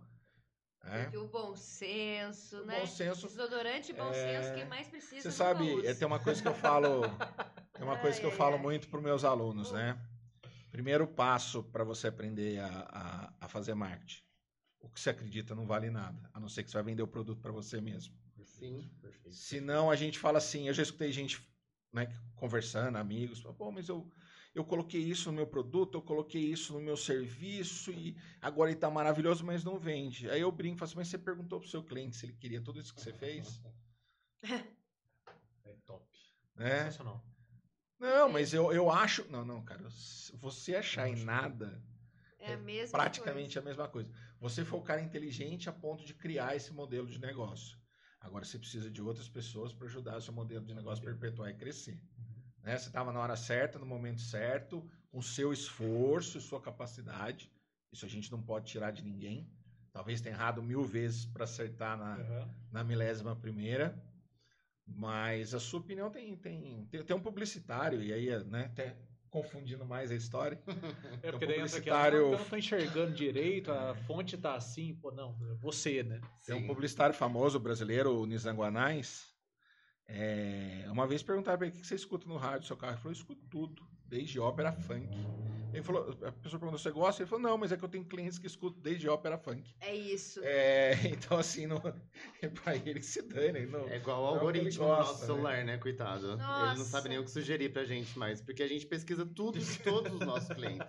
Gente, eu Então- tenho um cliente que é terreiro de Ubanda, aí eu tenho um cliente também que é do segmento católico, aí tem pet shop. Imagina o que, que o Instagram não pensa de mim. Assim, essa pessoa ela é totalmente louca. E, e o mais legal assim, como é que a Stephanie lida com isso? Ela muda a chave. Quando eu vou trabalhar com o segmento Umbanda, eu vou ver todos os dados dele, porque é isso que eu preciso para conversar. É isso. Quando eu vou trabalhar com católico, eu não estou preocupado com a religião em si. Não, eu vou criar um tom de voz adequado com o Exato. produto. Mas eu estou preocupado com os seguidores, né? aquelas pessoas que querem consumir a religião X, aquelas pessoas que querem consumir a religião Y. Quais as características dele? O que, que atrai ele? O que, que starta a compra? É, é isso que você tem que entender. Por quê? Você tem uma meta, né? O marketing ele vai estipular uma meta, porque ele investiu um valor. Ele vai querer ganhar aquele valor e um- uma parcela maior. É, é porque com o iPhone é parcelado em 24 vezes sem juros. Para quem não pode comprar, comprar. Eu não estou sendo preconceituoso, Sim, não, mas sim, é- mas é, é uma estratégia. Eu preciso vender mais. Todo mundo que pode comprar já está comprando. Como é que eu aumento o meu mercado? Ué, aumento o parcelamento. Ou você vende mais vezes para a mesma pessoa, então você vai vender o carregador separado, folhinho Sim, é. Todo ano libera. Mas Todo tem aquele ciclo, novo, tem um ciclo de vida de pelo menos um ano, né? Exato, Que eles estão sendo processados agora na França, né? Por causa da Sim. obsolescência programada. isso. né, Estão sofrendo o primeiro processo, até que demorou. É, Mas isso, isso, isso é- essa, essa regra, Qual- qual- como que é o nome? obsolescência programada. Legal. Ele já nasce sabendo quando Sim, vai morrer. vai morrer. É, É, o isso, iPhone ele tem, não né? deveria acontecer, É, né? Mas isso acontece desde a década de 50. Olha lá, de novo, não é algo novo. É. Só, eu queria só... Tanto a obsolescência programada como a obsolescência percebida. Ela foi desenvolvida na década de 50, quando o mercado houve um congelamento devido ao, ao pós-guerra, né, já ter atendido todo, todo aquele boom de consumo de pós-guerra e o mercado precisava continuar girando. Então, se eu fizer essa mesa para durar 200 anos, eu vou vender uma vez a cada 200 anos. Se eu fizer para ela durar um ano e você ficar feliz que ela durou um ano, se tiver que trocar, eu vendo mais meses. Então, se criou essas duas teorias, né? E tem gente que faz, mas não sabe que isso é uma teoria que é consolidada, que é e, e é isso que o profissional sabe. É, a teoria é informação, quando ele coloca ela em prática, vira conhecimento. A Stephanie sabe que não adianta você fazer uma promoção e ficar um ano inteiro com promoção. Por Não quê? Para promoção funcionar, existe uma regra teórica. Percepção de ganho por parte do cliente, tempo Prazo para tomar de decisão. Então, se eu falar só hoje 10 reais, é só hoje, então eu vendo. Se o cara sabe que eu falo só hoje, fica um ano e fala, ah, não, não vou comprar Depois hoje eu não. compro. Depois eu penso, ah, vou, ah, não, agora eu tô fazendo tal, não. Ele vai colocar tudo na frente. Então, existe uma teoria, né, que explica o porquê que tem que ser dessa forma. Então, se alguém questionar, você pode falar, não, olha, foi feito estudos e funciona se for assim. Sim. Inclusive, só complementando uma coisa que o, André falou, né? Até do Nissanguanais, que é muito verdade, disso dele escutar funk, né? Eu e o Pablo, a gente sempre brinca, né? Que a gente é. A gente sabe tudo numa mesa de bar, a gente desenrola qualquer assunto que jogar ali, Sim. por causa do tanto de cliente que a gente trabalha. E eu, quando eu vou começar ali um cliente, né? Quando eu vou estipular o, o tom de voz da marca, a linguagem, como é que vai ser e tudo mais. Quando eu tô começando o planejamento estratégico ali de marketing dele, eu gosto de fazer um exercício de me imaginar, me imaginar mesmo. Eu dou umas incorporadas, baixo o É. santo, viu? Eu incorporo o Você não cliente pode fazer dele. isso quando ele atende o católico. Não, é verdade. É. Não, mas você sabe que o católico Aí também ele, ilumina o ele Espírito é, Santo é, o, é o. Espírito Santo, isso. Ele também baixa, mas os nomes mudam. Enfim, é, eu faço esse exercício porque, por exemplo, assim, vamos supor que a gente vai vender um lanche. Então, o Pablo, eu vou fazer um texto, o Pablo vai construir uma, uma arte ali pra gente vender um lanche. O que, que eu quero passar com esse lanche? Eu não quero usar uma foto de banco de imagem de um lanche lá que a pessoa já viu esse lanche em vários flyers ali na cidade dela.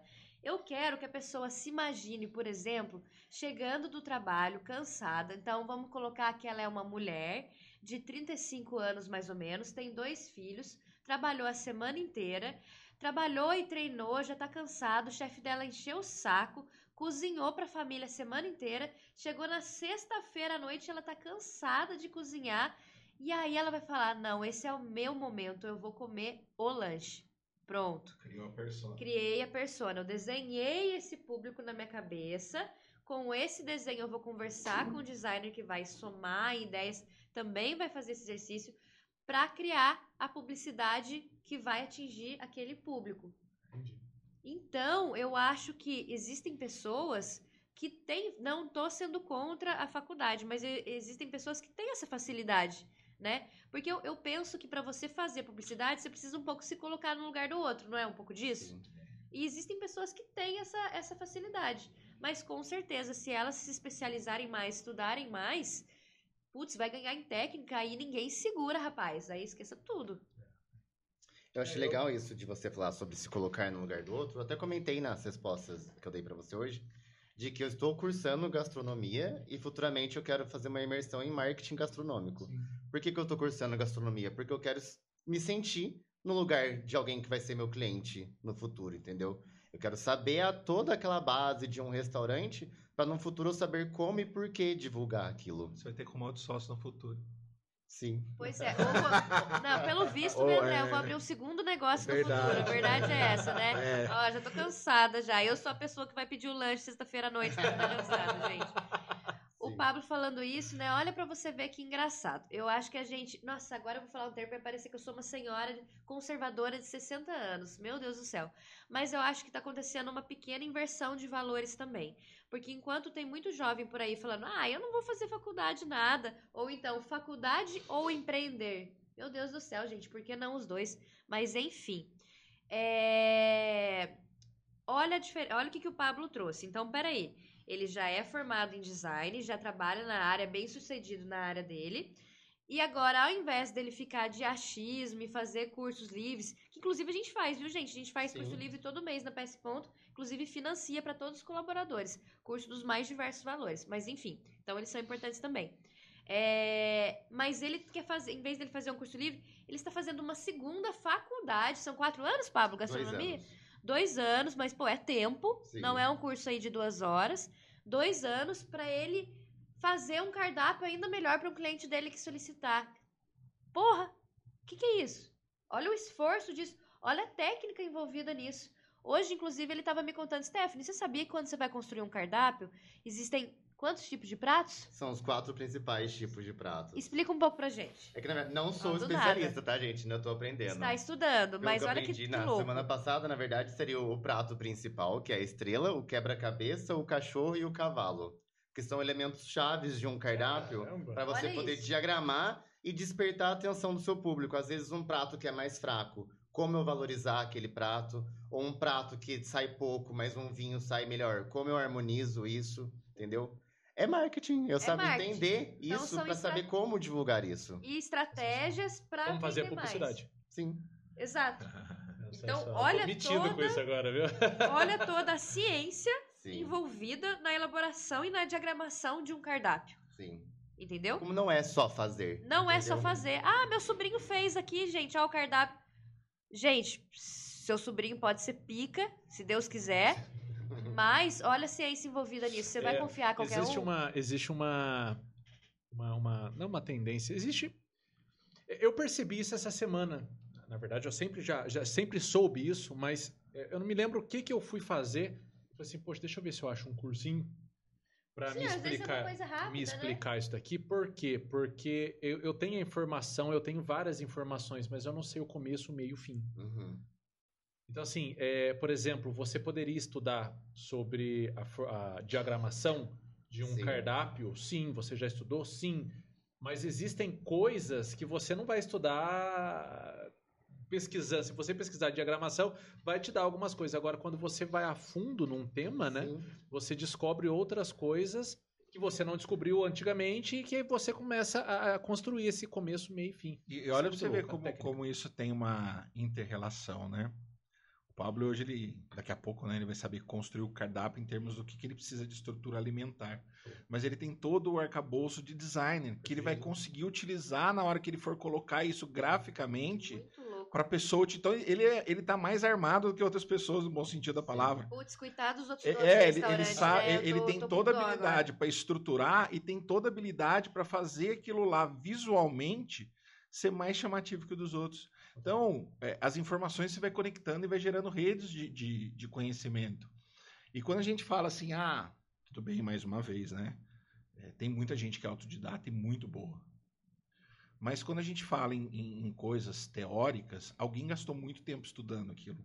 Não é do nada, Não né? é do nada. Ele, e não é estudar de ler, é estudar e testar.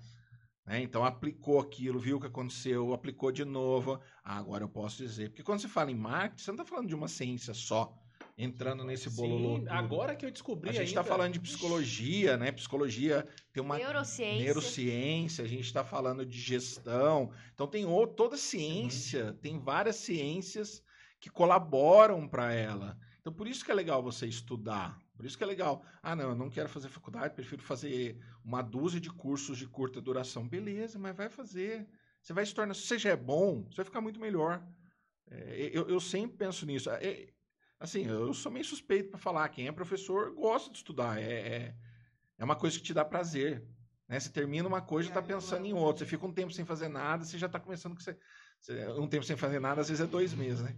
Você já tá achando que você tá obsoleto, né? Pô, faz dois meses que eu não Férias de faço julho. que eu não faço nenhum curso, que eu não faço nada, eu acho que eu já estou ficando para trás e, e você também tem a demanda dos alunos que sempre vem com informação nova, então você é uma máquina de se atualizar. É, sabe que eu escutei uma historinha esse tempo atrás e a- a- desde que você começou a falar sobre marketing, publicidade e gestão, eu vi essa história acontecendo. Diz que numa faculdade, é, os- o professor, uma faculdade grande, me lembro se é Yale ou alguma coisa assim dos Estados Unidos, os profe- o professor ele separou a turma em grupos e falou assim, olha, é o seguinte, é, daqui a um- uma semana a gente vai ter uma apresentação para a faculdade inteira e vocês, deu 100 dólares para cada grupo, e falou, e vocês vão ter que montar algum negócio que faça esse dinheiro aumentar. Entregou para a galera ali e foi embora. É, ó, não se esqueça, para a faculdade inteira. Aí eu lembrei dessa história sua. Lembrou disso? Show! Show. Aí é, a, a- o pessoal, pô, bacana, vamos fazer então, show de bola. Chegou na, na semana da apresentação, o primeiro grupo entrou, falou assim: ah, fiz 200 dólares aqui porque eu comprei água lá, 50 cents e vendia um, um dólar. Pô, que legal. Chegou o segundo, ah, eu comprei um monte lá de, de produto, fabriquei meus doces e eu vendi e consegui 300 dólares. Ah, que legal. Aí chegou outro grupo, a pessoa subiu e falou assim: Ah, eu fiz mil dólares. Mil dólares? E aí, tá aqui o seu 100. Ué, como assim? Ah, deixa eu te contar. Vocês sabem da nova inteligência fotovoltaica? E começou a explicar sobre uma, uma, uma- um novo produto no mercado de uma empresa já consolidada.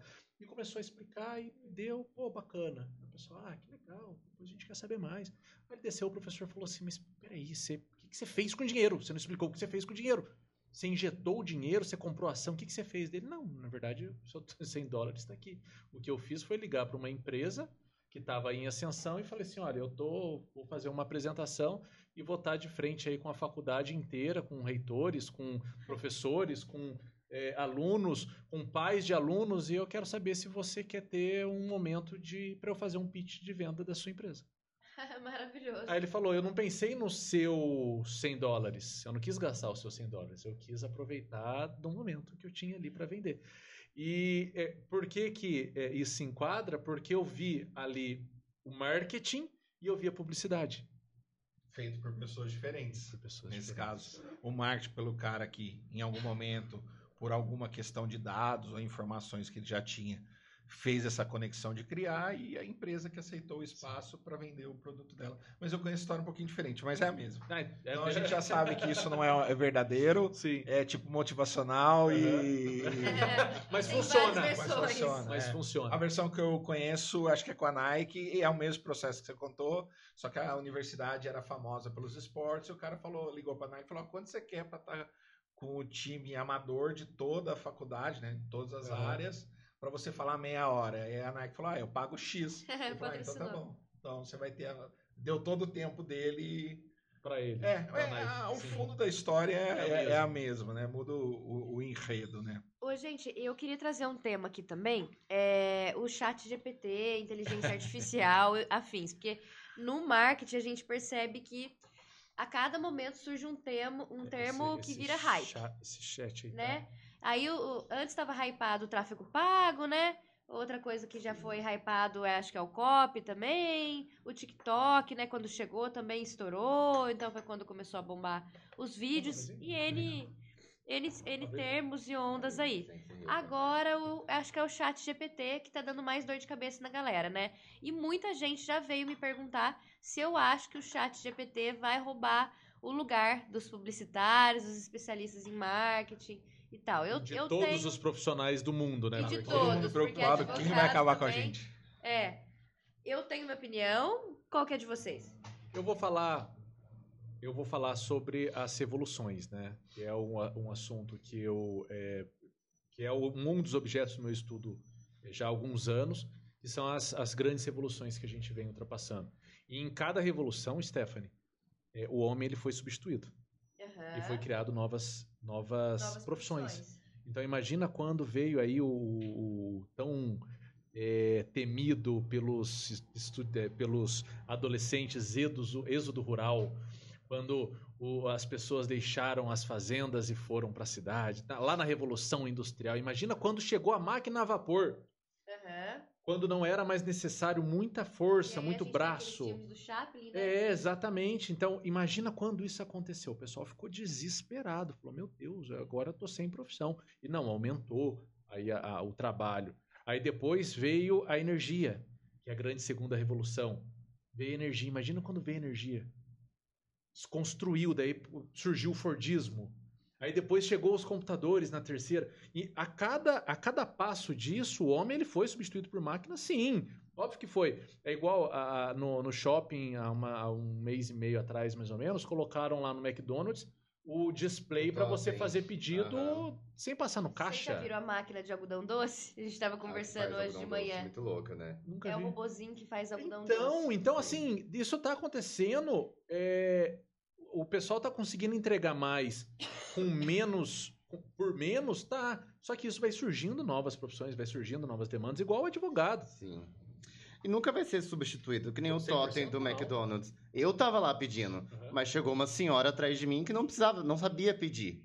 Tem que ter sempre um atendente ali pra sanar as dúvidas dessa idosa, Mas essa entendeu? senhora vai morrer. Essa senhora É. vai morrer. Eu já Ah, mas eu acho isso que nunca vai ser totalmente Mas é, substituído. Você sabe que Mas vai surgir novas também, Mas aí- tá tudo bem. Você sabe o que, que eu penso dessa. Acompanhe o seu raciocínio das evoluções, é isso Aham. mesmo. Parece uma aula de TGA, né? já escutei isso. É, Teoria Geral da Administração. já escutei isso. É, o, o problema só que a gente está tendo agora, e o que vai ter que fazer a gente mudar a forma de pensar, é que esses gaps de mudança eles, eles eram longos. Sim, Com tá a tecnologia, rápido. esses Menos gaps são curtos. Então, assim, vou, é, vou, vou sair dessa área e vou para sociologia. Antigamente se dizia que, teoricamente, a sociedade mudava de 10 em 10 anos. Hoje se diz que a sociedade muda de um em um ano. Então, a sua, a sua necessidade de adaptabilidade, ela entra no módulo turbo.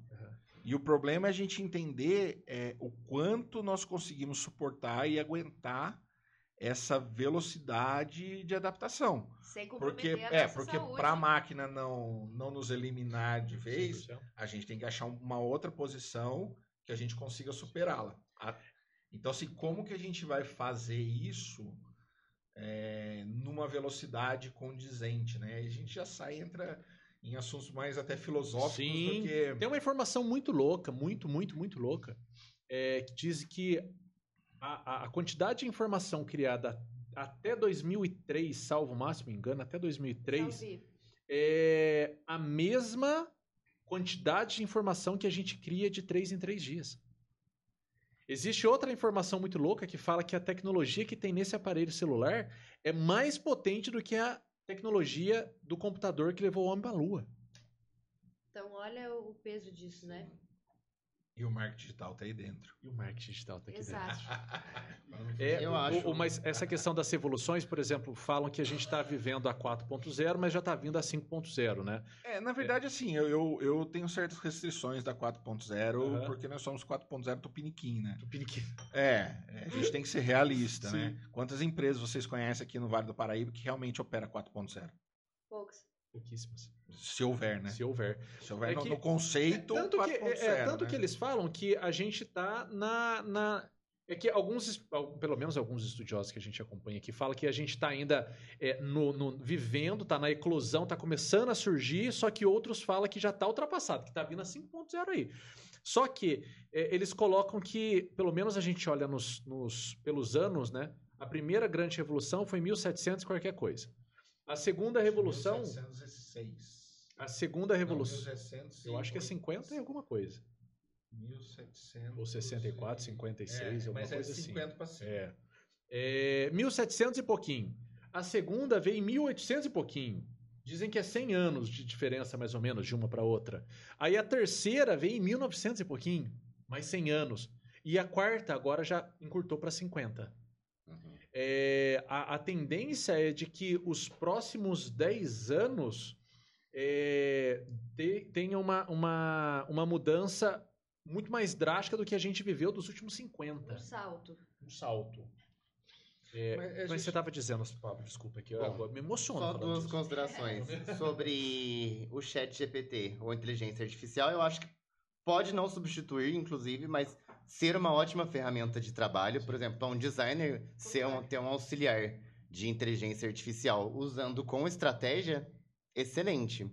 E sobre se adaptar ou regredir, a gente estava conversando hoje ou ontem sobre a revolução do QR Code, você viu? Foi. É. A galera querendo tirar do ar o QR Code, porque muita gente não está se adaptando e disseram que era a nova revolução, né? Que ia tirar a área dos impressos. Que não ia ter cardápio mais, Exato. voltando ao assunto cardápio, não ia ter Sim. mais no restaurante. Muitos já não tem, né? Mas agora existe um movimento muito forte nas redes sociais, no Twitter, de do fim, querendo o fim do QR Code, porque ele é exclusivo, né? Então, pessoas, por exemplo, pessoas cegas, né? Sim. Não, não conseguem, enfim. Nossa, É. aí a gente vai longe. Aí a gente vai longe, é uma discussão muito mais ampla. Sim. Porque, na verdade, se a gente pensar também, todo esse movimento de mudança, ele está ligado à tecnologia. A tecnologia é cara, então, naturalmente, exclui-se uma grande parcela. Você começa a criar um abismo maior Barreiras, é. né, entre quem tem acesso e quem não tem. Nós, não- nós não estamos no nível que... Eu acho engraçado as pessoas falarem uma coisa, mas enfim. Nós não estamos no nível que as pessoas acham. Em Guará, você tem Wi-Fi em qualquer lugar que você vai? Não. Não. Não, você tem que ter a sua Wi-Fi. Sim. Então eu já estou excluindo. Eu posso pagar pela minha. Hoje, pelo menos, graças a Deus. Mas e quem não pode? Ele está sendo excluído digital? Mas se tu tá me enganando no digital, eu não estou excluindo ele digitalmente.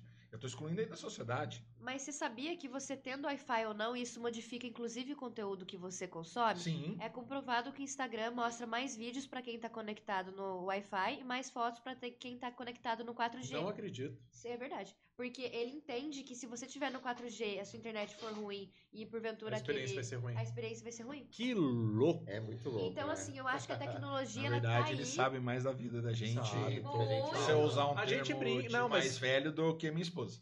A, gente brinca aqui, com a, com a- eu, eu com a Mayara, a gente brinca de vez em quando. Fala assim, ai, que vontade de comprar um colchão novo. Nossa, precisava de um colchão novo. Acontece, gente. Sim. E quando vocês chegarem em casa e chegar a notícia do, do, do colchão hoje, vocês vão lembrar de mim A agora. gente começa até a ficar fissurado, né? De que a gente pensa numa coisa e De aparece. pensar já aparecer, "Ah". né? Muito louco. Mas eu acho que isso que o Pablo falou é real. E eu acho assim, a tecnologia, qual que é o princípio dela? Melhorar a vida das pessoas, ok? Sim. Então, a gente começa a entender também que a tecnologia ela tá evoluindo, mas ela precisa ser funcional, né? No caso do QR Code, por exemplo, é como o André falou, na realidade do seu restaurante, ele é funcional ou Exato. não? O chat GPT, na realidade do seu negócio, ele é funcional ou não? Porque, por exemplo, para a realidade do seu negócio, se for um negócio que gera muita conexão com o público, que conversa ali, pode ser que você ainda não consiga gerar um texto com ele. Mas pode ser que você peça, por exemplo, você gere e peça para ele revisar. Então eu, eu penso que sempre vai ter que fazer a pessoa que faça a pergunta certa. É, eu acho interessante isso que você falou, porque a gente cai numa outra coisa. O grande problema é outro também, né? Nós vivemos no mundo da moda. Então, se o meu vizinho pôs Aham. QR Code, Sim. eu tenho que pôr QR Code. Exato. Não é fe- E aí a gente volta na nossa discussão. Se eu estou falando de marketing, eu preciso analisar, como a, a, a Steph falou, meu público está habituado com o QR Code, ele vai enxergar isso como uma melhoria positiva para ele, ele vai achar que isso vai agre- agregar valor na experiência que ele vai ter no meu ponto de venda?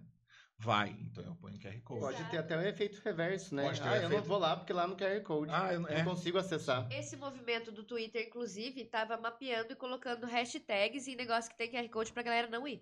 Nossa. Caramba! É um boicote Ô, Pablo, mesmo. é- é- esse negócio de experiência é, é- é muito louco.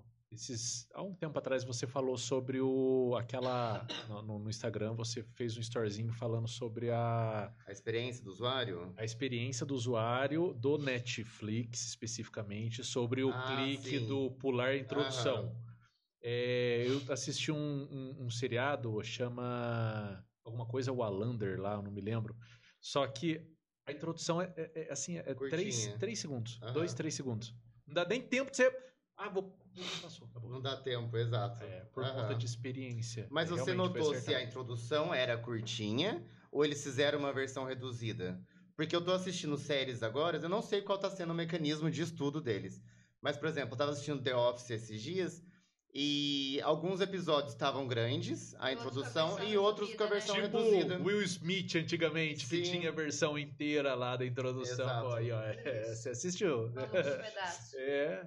Mas é tudo isso, pelo que eu tô enxergando aqui, se vocês me corrigem, por favor, se eu estiver errado, é, diz que o marketing, portanto, é técnica. É técnica. É um misto de fofoqueira, aquele que tá olhando a vida do outro para entender o que Sim, você gosta de comprar, o que você, você gosta de fazer. Eu preciso entender essa Aham. dinâmica. Eu preciso entender você. Se você é meu público, eu preciso entender. Eu preciso entender o que você gosta, que hora que você gosta de fazer. Não só o produto que você compra. Às vezes as pessoas têm muito isso, né?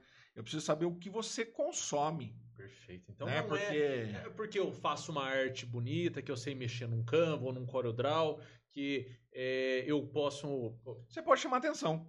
Eu, eu acho que você consegue chamar atenção. Eu acho Mas que não é o que você não marketing. sabe se é da pessoa certa. Sim. Entendi. Entendeu? E talvez você tenha E aí- dificuldade de mensurar depois. Sim. E aí você cai no que a Stephanie falou. Vamos, vamos supor que o cara ligou lá para as 99 pessoas e viu que não era o público dele. Entendi. Então ele fez um negócio que é bonitinho. Eu, por algum atraiu, mas- estima, falei, nossa, que legal isso aqui, vou clicar para ver o que é. Sim. Aí cliquei e falei, puta, Tem nada a ver com você isso. sabe, o- o- o- uma, uma questão fácil de entender isso é assim. Tem propaganda que a gente assiste, né? Usando até termo antigo na televisão ainda. Uhum. E você fala assim, nossa, negócio esquisito. Não faz sentido nenhum.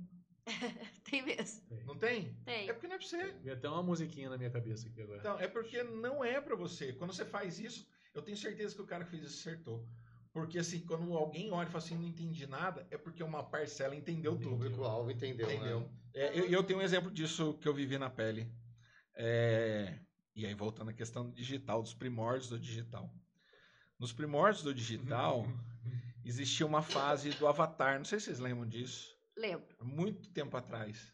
E aí a gente teve a primeira experiência nossa na faculdade de campanha é, digital, né? Acho que foi 2006. não me Utilizando. Avatar. Utilizando avatar. Então você criava o avatarzinho da sua profissão, É. do que você queria fazer. Ah, obrigado. Você criava o avatarzinho do que você queria fazer. Né? Então, sei lá, eu queria ser advogado, eu pegava os iconezinhos de advogado. Uhum. Se a menina, sei lá, o taierzinho, o cabelinho, criava esse avatar. Pra ilustrar para as pessoas que estão assistindo, tipo a Magalu. Magalu isso, mesmo. tipo a Magalu. E punha no Skype. Aham. Normalmente a gente usava o Skype, né? Pra, para conversar. Aí você põe no Skype, punha no. Era o Orkut ainda, você põe no Orkut e você formava. Beleza. A gente tem por hábito apresentar a campanha. É porque é, você tem que fazer o endomarketing, né? Você tem que envolver as pessoas que estão dentro. E a gente foi fazer a apresentação, a gente até riu, né? Que essas apresentações são icônicas, né?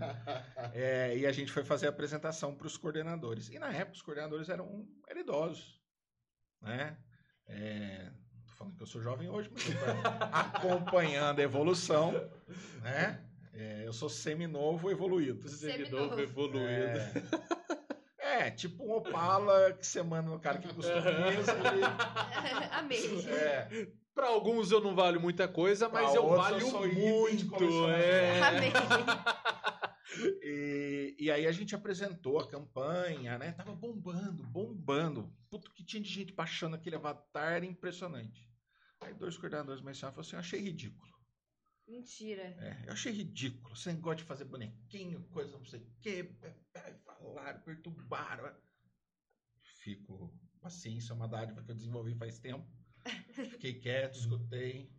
Terminou. Eles perguntaram, você não vai falar nada? Eu falei, vou. Eu tô feliz se vocês não gostarem. Ué, Não entendi. feliz? Feliz por quê? É porque não é pra vocês. Se Nossa. vocês falassem que era legal, eu tinha certeza que a campanha estava errada. Porque o jovem não ia se atrair. É, lógico. Se duas pessoas na época, não tô falando, gente, não tô falando quem é de 60 anos, eu já mais 10 eu alcanço Gente, isso. mas é igual uma dancinha do TikTok hoje em É, dia, é normal, ué. Eu falei, ó, se vocês não gostaram e não entenderam, Bom. puta, a gente tá no caminho certinho. Se vocês falassem que era ótimo, a gente precisava rever a campanha. Ninguém falou nada, não sabia se me xingavam, se, né? Deve ter dividido opiniões. Eu juntei minhas coisas, terminei. E foi um dos melhores campanhas que a gente teve em termos de resultado. Arrasou. né? Porque atingia mesmo o jovem, era aquilo que ele queria ver, ele gostou da brincadeira. Durante muito tempo você ainda via pessoas usando o avatarzinho. Viralizou na época, é, né? É, E vai, pode ir Viralizou, até mais né? além. O jovem nem gostaria de ver uma pessoa com mais idade usando o mesmo avatar que ele. não. A mesma coisa das redes Até sociais, que os jovens tendem a sair de uma rede Exato. social quando as outras pessoas começam a entrar nela. Isso, Né? verdade. É o, a migração do Facebook, né? Isso. Orkut. Orkut. Até do Instagram, agora Até também. Instagram, é. Vai sair pra qual?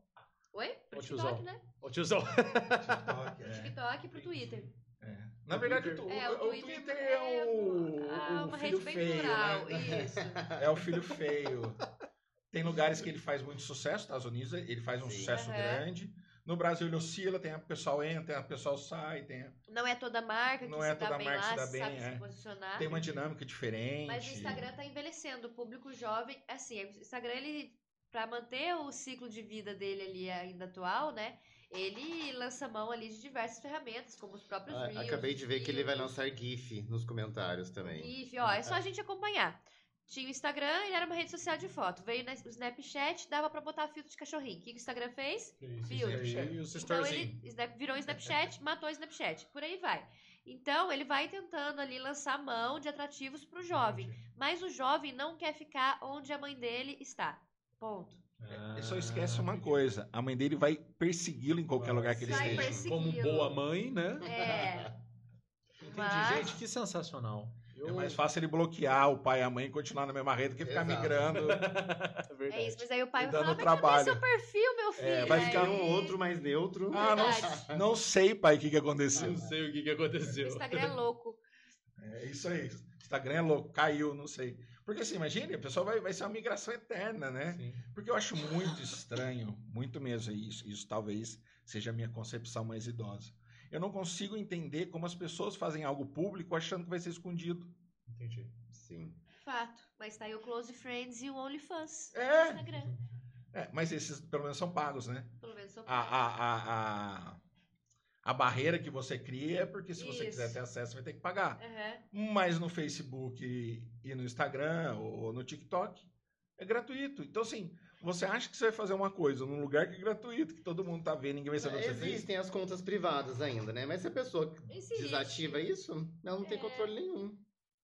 Com certeza. Mas se a minha conta é privada, é, eu vou começar a li- eu limito um pouco também. é, Total. É se por um lado eu ganho, por outro lado eu perco. Aí Sim. depende do que eu quero. E como quem tá na rede social, senão não justifica que você tá lá, ela quer se expor.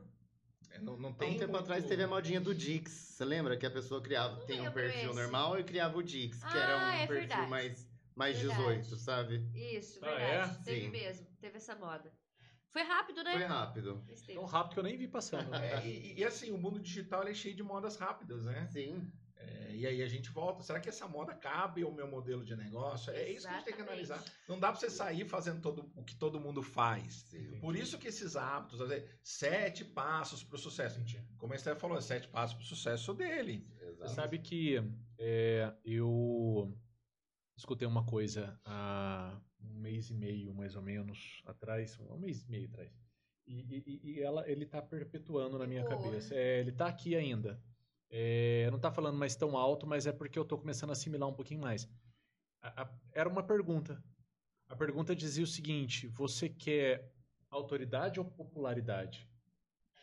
Fato. Putz, grila. Falei, puta merda. Tá, porque popularidade realmente todo mundo gosta de você. E, e- e gosta de te ver. Agora, a autoridade, quem te vê, acredita no que você fala.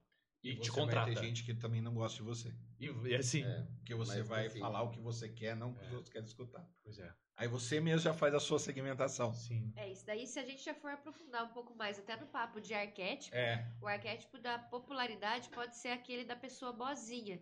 E a pessoa boazinha geralmente não vende. Não vende. Não vende. Pois é. Então é tudo isso aí que, tá, que precisa ser E isso é analisado. dentro do marketing.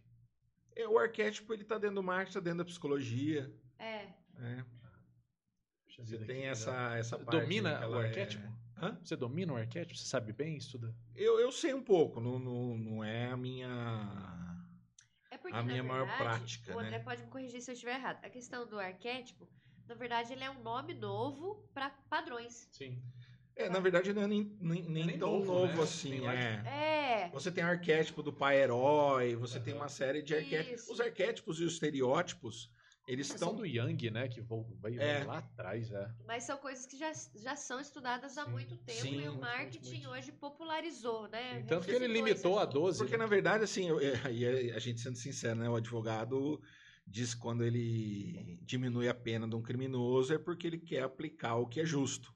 Hum. Né? E, e até o criminoso tem o direito ao que é justo. Então todo mundo tem a sua válvula de alívio, né? Vamos dizer assim. É, o marketing e a publicidade usam muitas ferramentas de persuasão. né? E para você entender ferramentas de persuasão, você tem que entender o funcionamento do cérebro humano. Você tem que entender até Tem que biologia. entender, é, Porque as mulheres, por exemplo, compram mais no período fértil. Sim. E, e, assim, um exemplo bobo, é, o cérebro da gente é, é a coisa mais legal, é a coisa mais xarope que você tem. O cérebro seu é igual uma SSD. Sabe aquela memória periférica Uhum. que você liga, tu funciona Sim. tudo? Você não para de manhã para pensar como é que você vai amarrar seu tênis. Uhum. Se você vai fazer duas orelhinhas e traçar, ou você vai fazer um laço só. Você, decidiu em algum momento da sua vida qual é o melhor método para você amarrar seu sapato. Enfim. E você vai amarrar. Isso você faz para tudo. Você não pode ficar gastando tempo para tomar todas as suas decisões na sua vida. Tem decisão que tem que estar na sua SSD. Show, show, show. Então, perfeito. quando Acabou. você. Um exemplo simples: quando você entra numa loja e tem um splash amarelo, o seu cérebro fala: splash amarelo é Promoção. desconto. Então, ele já condicionou. Então, o marketing trabalha também né, essas questões Os gatilhos, né? esses, é, esses gatilhos. Mas hoje existem coisas. É, propaganda subliminar é proibida. A lei também impacta, né? Nos anos 60, se eu não me engano, 70, você assistia um filme, cada um X tempo do, do- do- de uma imagem era composta por 36. Nossa, eu adorava ver Frames, sobre né? isso. 33 Era frames. Eu lembro legal. que você gostava mesmo. Você pega 33 frames e usa 8. Então é tão rápido que o seu olho não viu. Porque pra você enxergar, a imagem vem de ponta cabeça, você desvira, seu cérebro assimila, mas seu subconsciente gravou. Caramba. E quando você parava o filme para o intervalo, né? Que antigamente tinha intervalo, a venda de Coca-Cola era X vezes maior, porque naquelas 33, você pôs 8, que era a imagenzinha da garrafinha. Meu Deus do céu. Você não viu, mas seu subconsciente gravou. Que louco. E Isso foi proibido, isso é proibido por lei. É o Jequiti. Só que o Jequiti é, é uma versão mais moderna, mas é a mesma coisa. É verdade. Ele sim. aparece de repente, são poucos segundos, mas você consegue identificar que você viu. Mas a ideia é você gerar essa mesma. Isso viralizou como meme, na verdade, na internet. Sem a galera saber que era isso. É mesmo? Sim, começavam a fazer vídeos aleatórios e colocavam o Jequiti no meio. É, Pra tirar Olha sarro, só. sabe? Mas é um isso, é, isso é subliminar. Isso aí é um estudo que está dentro da área mais da psicologia, mas que o marketing utiliza. E Jequiti. Perfeito, pessoal. Então, é, realmente existe aí, é, não, não a banalização, mas um, um- um tumulto de profissionais é, As que, pessoas que viram oportunidade sim, né, de, de algum momento trabalharem aí trabalharem, ganhar seu dinheiro de forma honesta, Aham. mas que talvez não consigam entregar tudo que ela promete. Porque não é só fazer a publicidade, existe Sim. um marketing por detrás. E aí, o, o resumo da história é esse, mas essas pessoas que entraram nessa nesse modelo acabam prejudicando aquelas pessoas que têm expertise. Não é prejudicando, acho que descredibilizando. É, É. eu- eu- em vez de eu ir na Stephanie de cara, eu Uhum. vou pensar dez vezes, porque.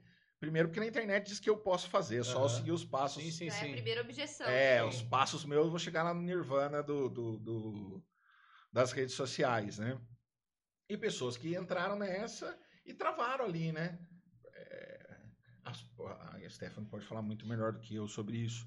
As métricas mudam sempre, os modelos mudam sempre. Aquilo que você viu há dois meses atrás, hoje já não funciona Sim. mais.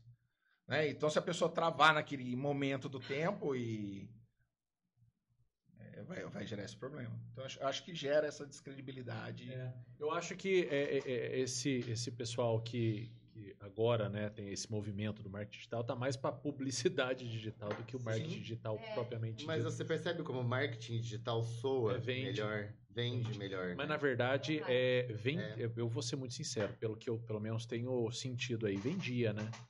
Porque a banalização tá mais É. pela popularização do termo marketing Tem gente digital. que já corre um pouco disso. De marketing Sim. digital. Ah, marketing, marketing Ah, digital. mas se a gente tiver Aham. uma coisa meio até descredibilizada, né? É. E é, isso aí não pode. Não. Eu gostaria de deixar como recado final, acho que a gente Sim. já tá caminhando para isso já, né?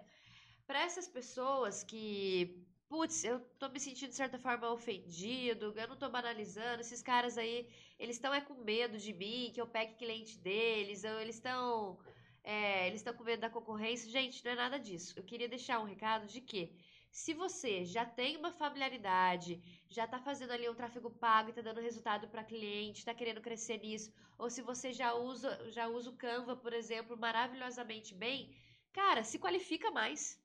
Você só vai Uhum. ter a ganhar com isso. A gente quer, inclusive, formar concorrentes, porque com uma concorrência boa, o nosso mercado se valoriza. Sim. Então não pense que a gente está falando mal aqui dos profissionais autodidatas, dos profissionais que escolheram não fazer uma graduação. Mano, tá tudo bem.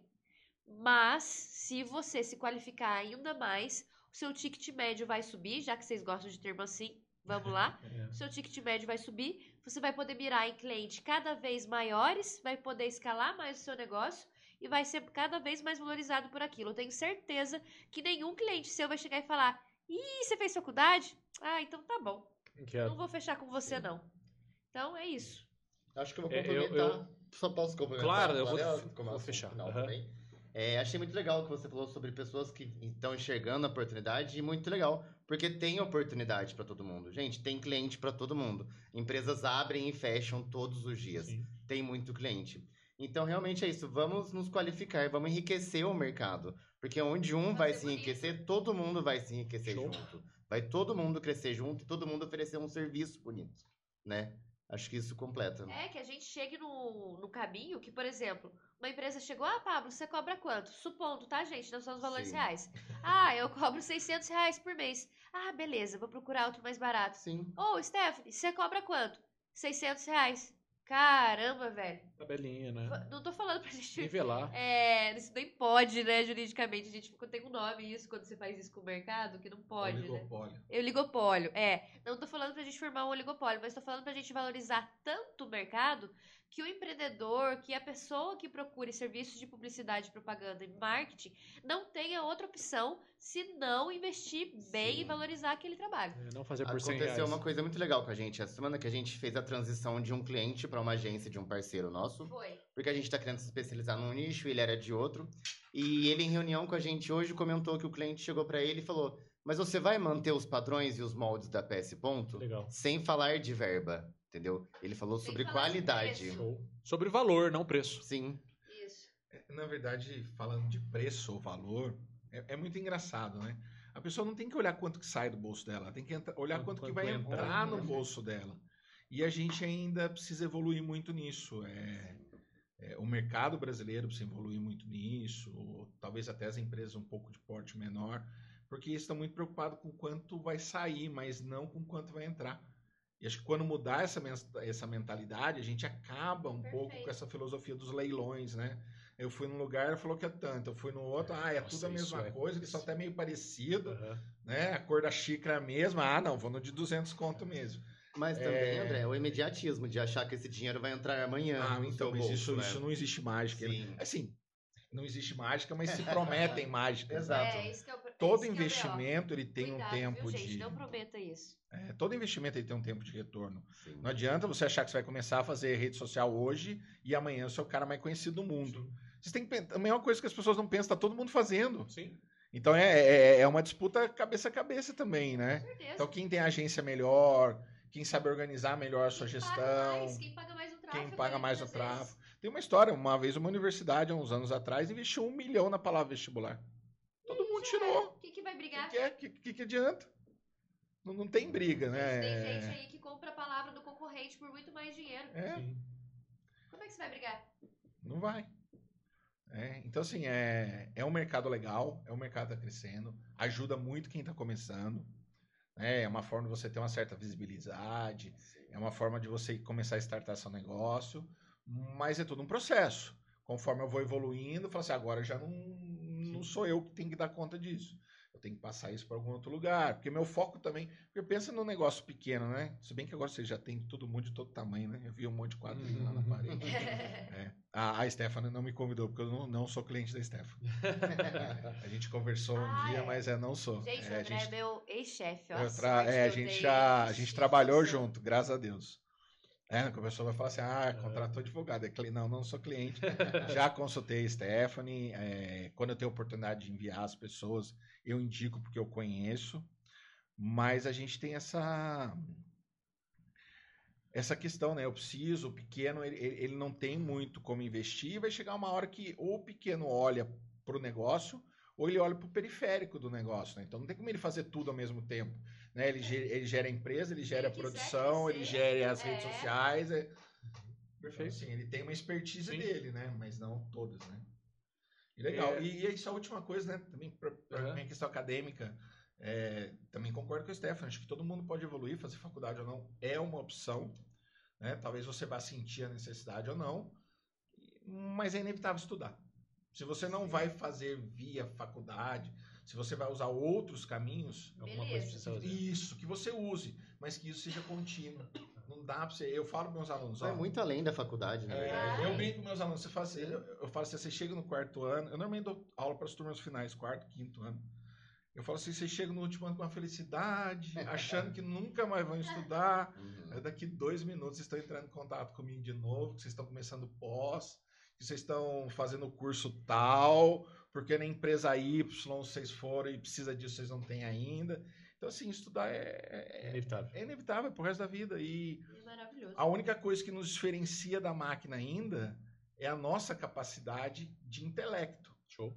Porque o braçal ela pode fazer qualquer coisa, até com mais força Sim, do que a gente. do que a gente, mas o, o- a parte mental, o conectar, o buscar conhecimentos, até as inteligências artificiais, né, o chatbot, Sim. tudo que, que eles evoluem o conhecimento, é, não é da mesma forma que a gente faz. Então, é, é, cada dia mais o, o- trabalho braçal vai diminuir, né? Toda essa revolução que você falou vai tirar isso, as pessoas trabalham o conceito que a gente vai ter qualidade de vida melhor, porque vai, vai diminuir isso, que desgasta nosso corpo e tudo mais. Mas se você não for usar o corpo, tem que usar a cabeça. E o único jeito de você usar a cabeça é você estudando. E quando eu falo estudar, é curso, é livro, é, pode ser e-book, pode ser. Ah, assinei o Kindle lá, né? Perfeito. Mas você tem que. Tem, eu conheço muita gente que lê muito, que nunca foi pra faculdade, mas lê, cara. Você conversa com a pessoa, ele sabe por quê. Cara, ele senta lá, cada dois, três dias, ele lê dois, três livros, né? E, e é o jeito, e não dá. Eu falo isso muito pro jovem: não dá pra você ser superficial. A superficialidade não Nossa, vai te levar a lugar nenhum. Não vai te lugar a lugar nenhum. É, Gastamos todo o seu tempo, né? Já desligou o. Faz tempo que não desliga essa televisão, viu? Faz tempo. Foi mal. É, Mas eu vou deixar. Eu, eu, eu agradeço a presença de vocês aqui. Eu aprendi muito.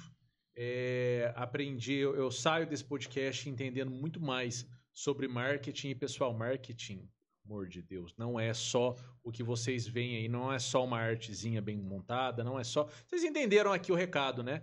E eu vou dar outro recado para vocês. Eu vou ser um pouquinho menos. é, eu vou usar um pouquinho menos da, da, da, da- da sensibilidade da Stephanie para chamar a atenção de vocês em um vídeo que a gente gravou aqui. Nós recebemos nessa cadeira aqui já no podcast é, o doutor Alexandre, que brigava comigo toda vez que eu chamava ele de doutor. E olha que ele é advogado, ele é, eu acho que ele tinha faculdade, ele era letrado, ele tinha mais de uma pós-graduação, era mestre, é mestre, tinha uma porrada de título, acadêmico também, professor, e ele não gostava que eu chamasse ele de doutor, chamava ele de doutor aqui, por quê? Porque ele não era doutor, porque ele não tinha doutorado. Eu falava, não, mas você é advogado. Ele, não, mas veja bem, doutor é doutorado. É, E, é e ele era letrado, então ele, ele ficava batendo nisso o tempo todo. E ele perdeu o grande tempo do podcast aqui explicando sobre isso. É por isso que, para mim, especialista em marketing digital tem que ter estudo sim. É, quando a gente fala especialista em marketing, eu imagino uma pessoa. espe- Se eu falo para eu sou advogado, e se eu falo para vocês, sou especialista em direito do trabalho, o mínimo que vocês esperam é que eu tenha uma especialização em direito do trabalho. Então, por que que a pessoa que fala sou marketing, especialista em marketing digital, não precisa ter pelo menos uma especialidade em marketing? É, senão eu estou fazendo, inclusive, uma propaganda é, enganosa. É, então, se você. Cuidado. Se você fala que é marketing, especialista em marketing digital, e não tem nem sequer aí uma, alguma, algum curso que te promova esse título, que te permita utilizar esse título, eu acho que você quem deve ser um pouquinho mais comedido, porque é, precisa. Marketing é uma coisa séria. É, você está mexendo com a finança da empresa, então é, precisa ser feito aí um trabalho de marketing correto, atrelado com a gestão, atrelado à publicidade que você vai fazer depois, pensando sempre no antes, naquele momento e também no depois. O porquê e o, o, o como vai chegar e, e, quando chegar também. Então precisa ter sim um cuidado e eu vos agradeço por é, conseguir transmitir essa informação para mim, que foi realmente muito riquíssima. É, vou deixar aqui na descrição do vídeo o link de todos vocês aqui para vocês poderem conversar com todo mundo. E muito obrigado mesmo. Eu que agradeço. Obrigada a vocês. Eu que agradeço também. Primeira vez que eu venho, agradeço o convite da Stephanie, o seu também. Né? A Stephanie, Foi a, a. Stephanie e o Pablo são os primeiros a retornarem. Legal. Bom, Ó, abrimos. É, Boatos que a gente vai ter a segunda caneca. hein? Ai, também acho. Gente, me desculpa, eu tava gripada. Hoje tô, tá? Vocês viram algum ranho aí escorrendo. É isso. o Fábio ele já veio aqui participar junto com a gente, mas o Fábio sempre como co-host, não como é, participante, assim, de forma como vocês vieram aqui agora. Demorou. É, Bem, pessoal, então eu acho que é isso. É, pela paciência, pela preferência, eu vos agradeço. Não deixe aqui de se inscrever no canal, de comentar, de compartilhar esse vídeo e de acessar todas as redes sociais que estão aqui na descrição do vídeo, tá bom? E até a próxima.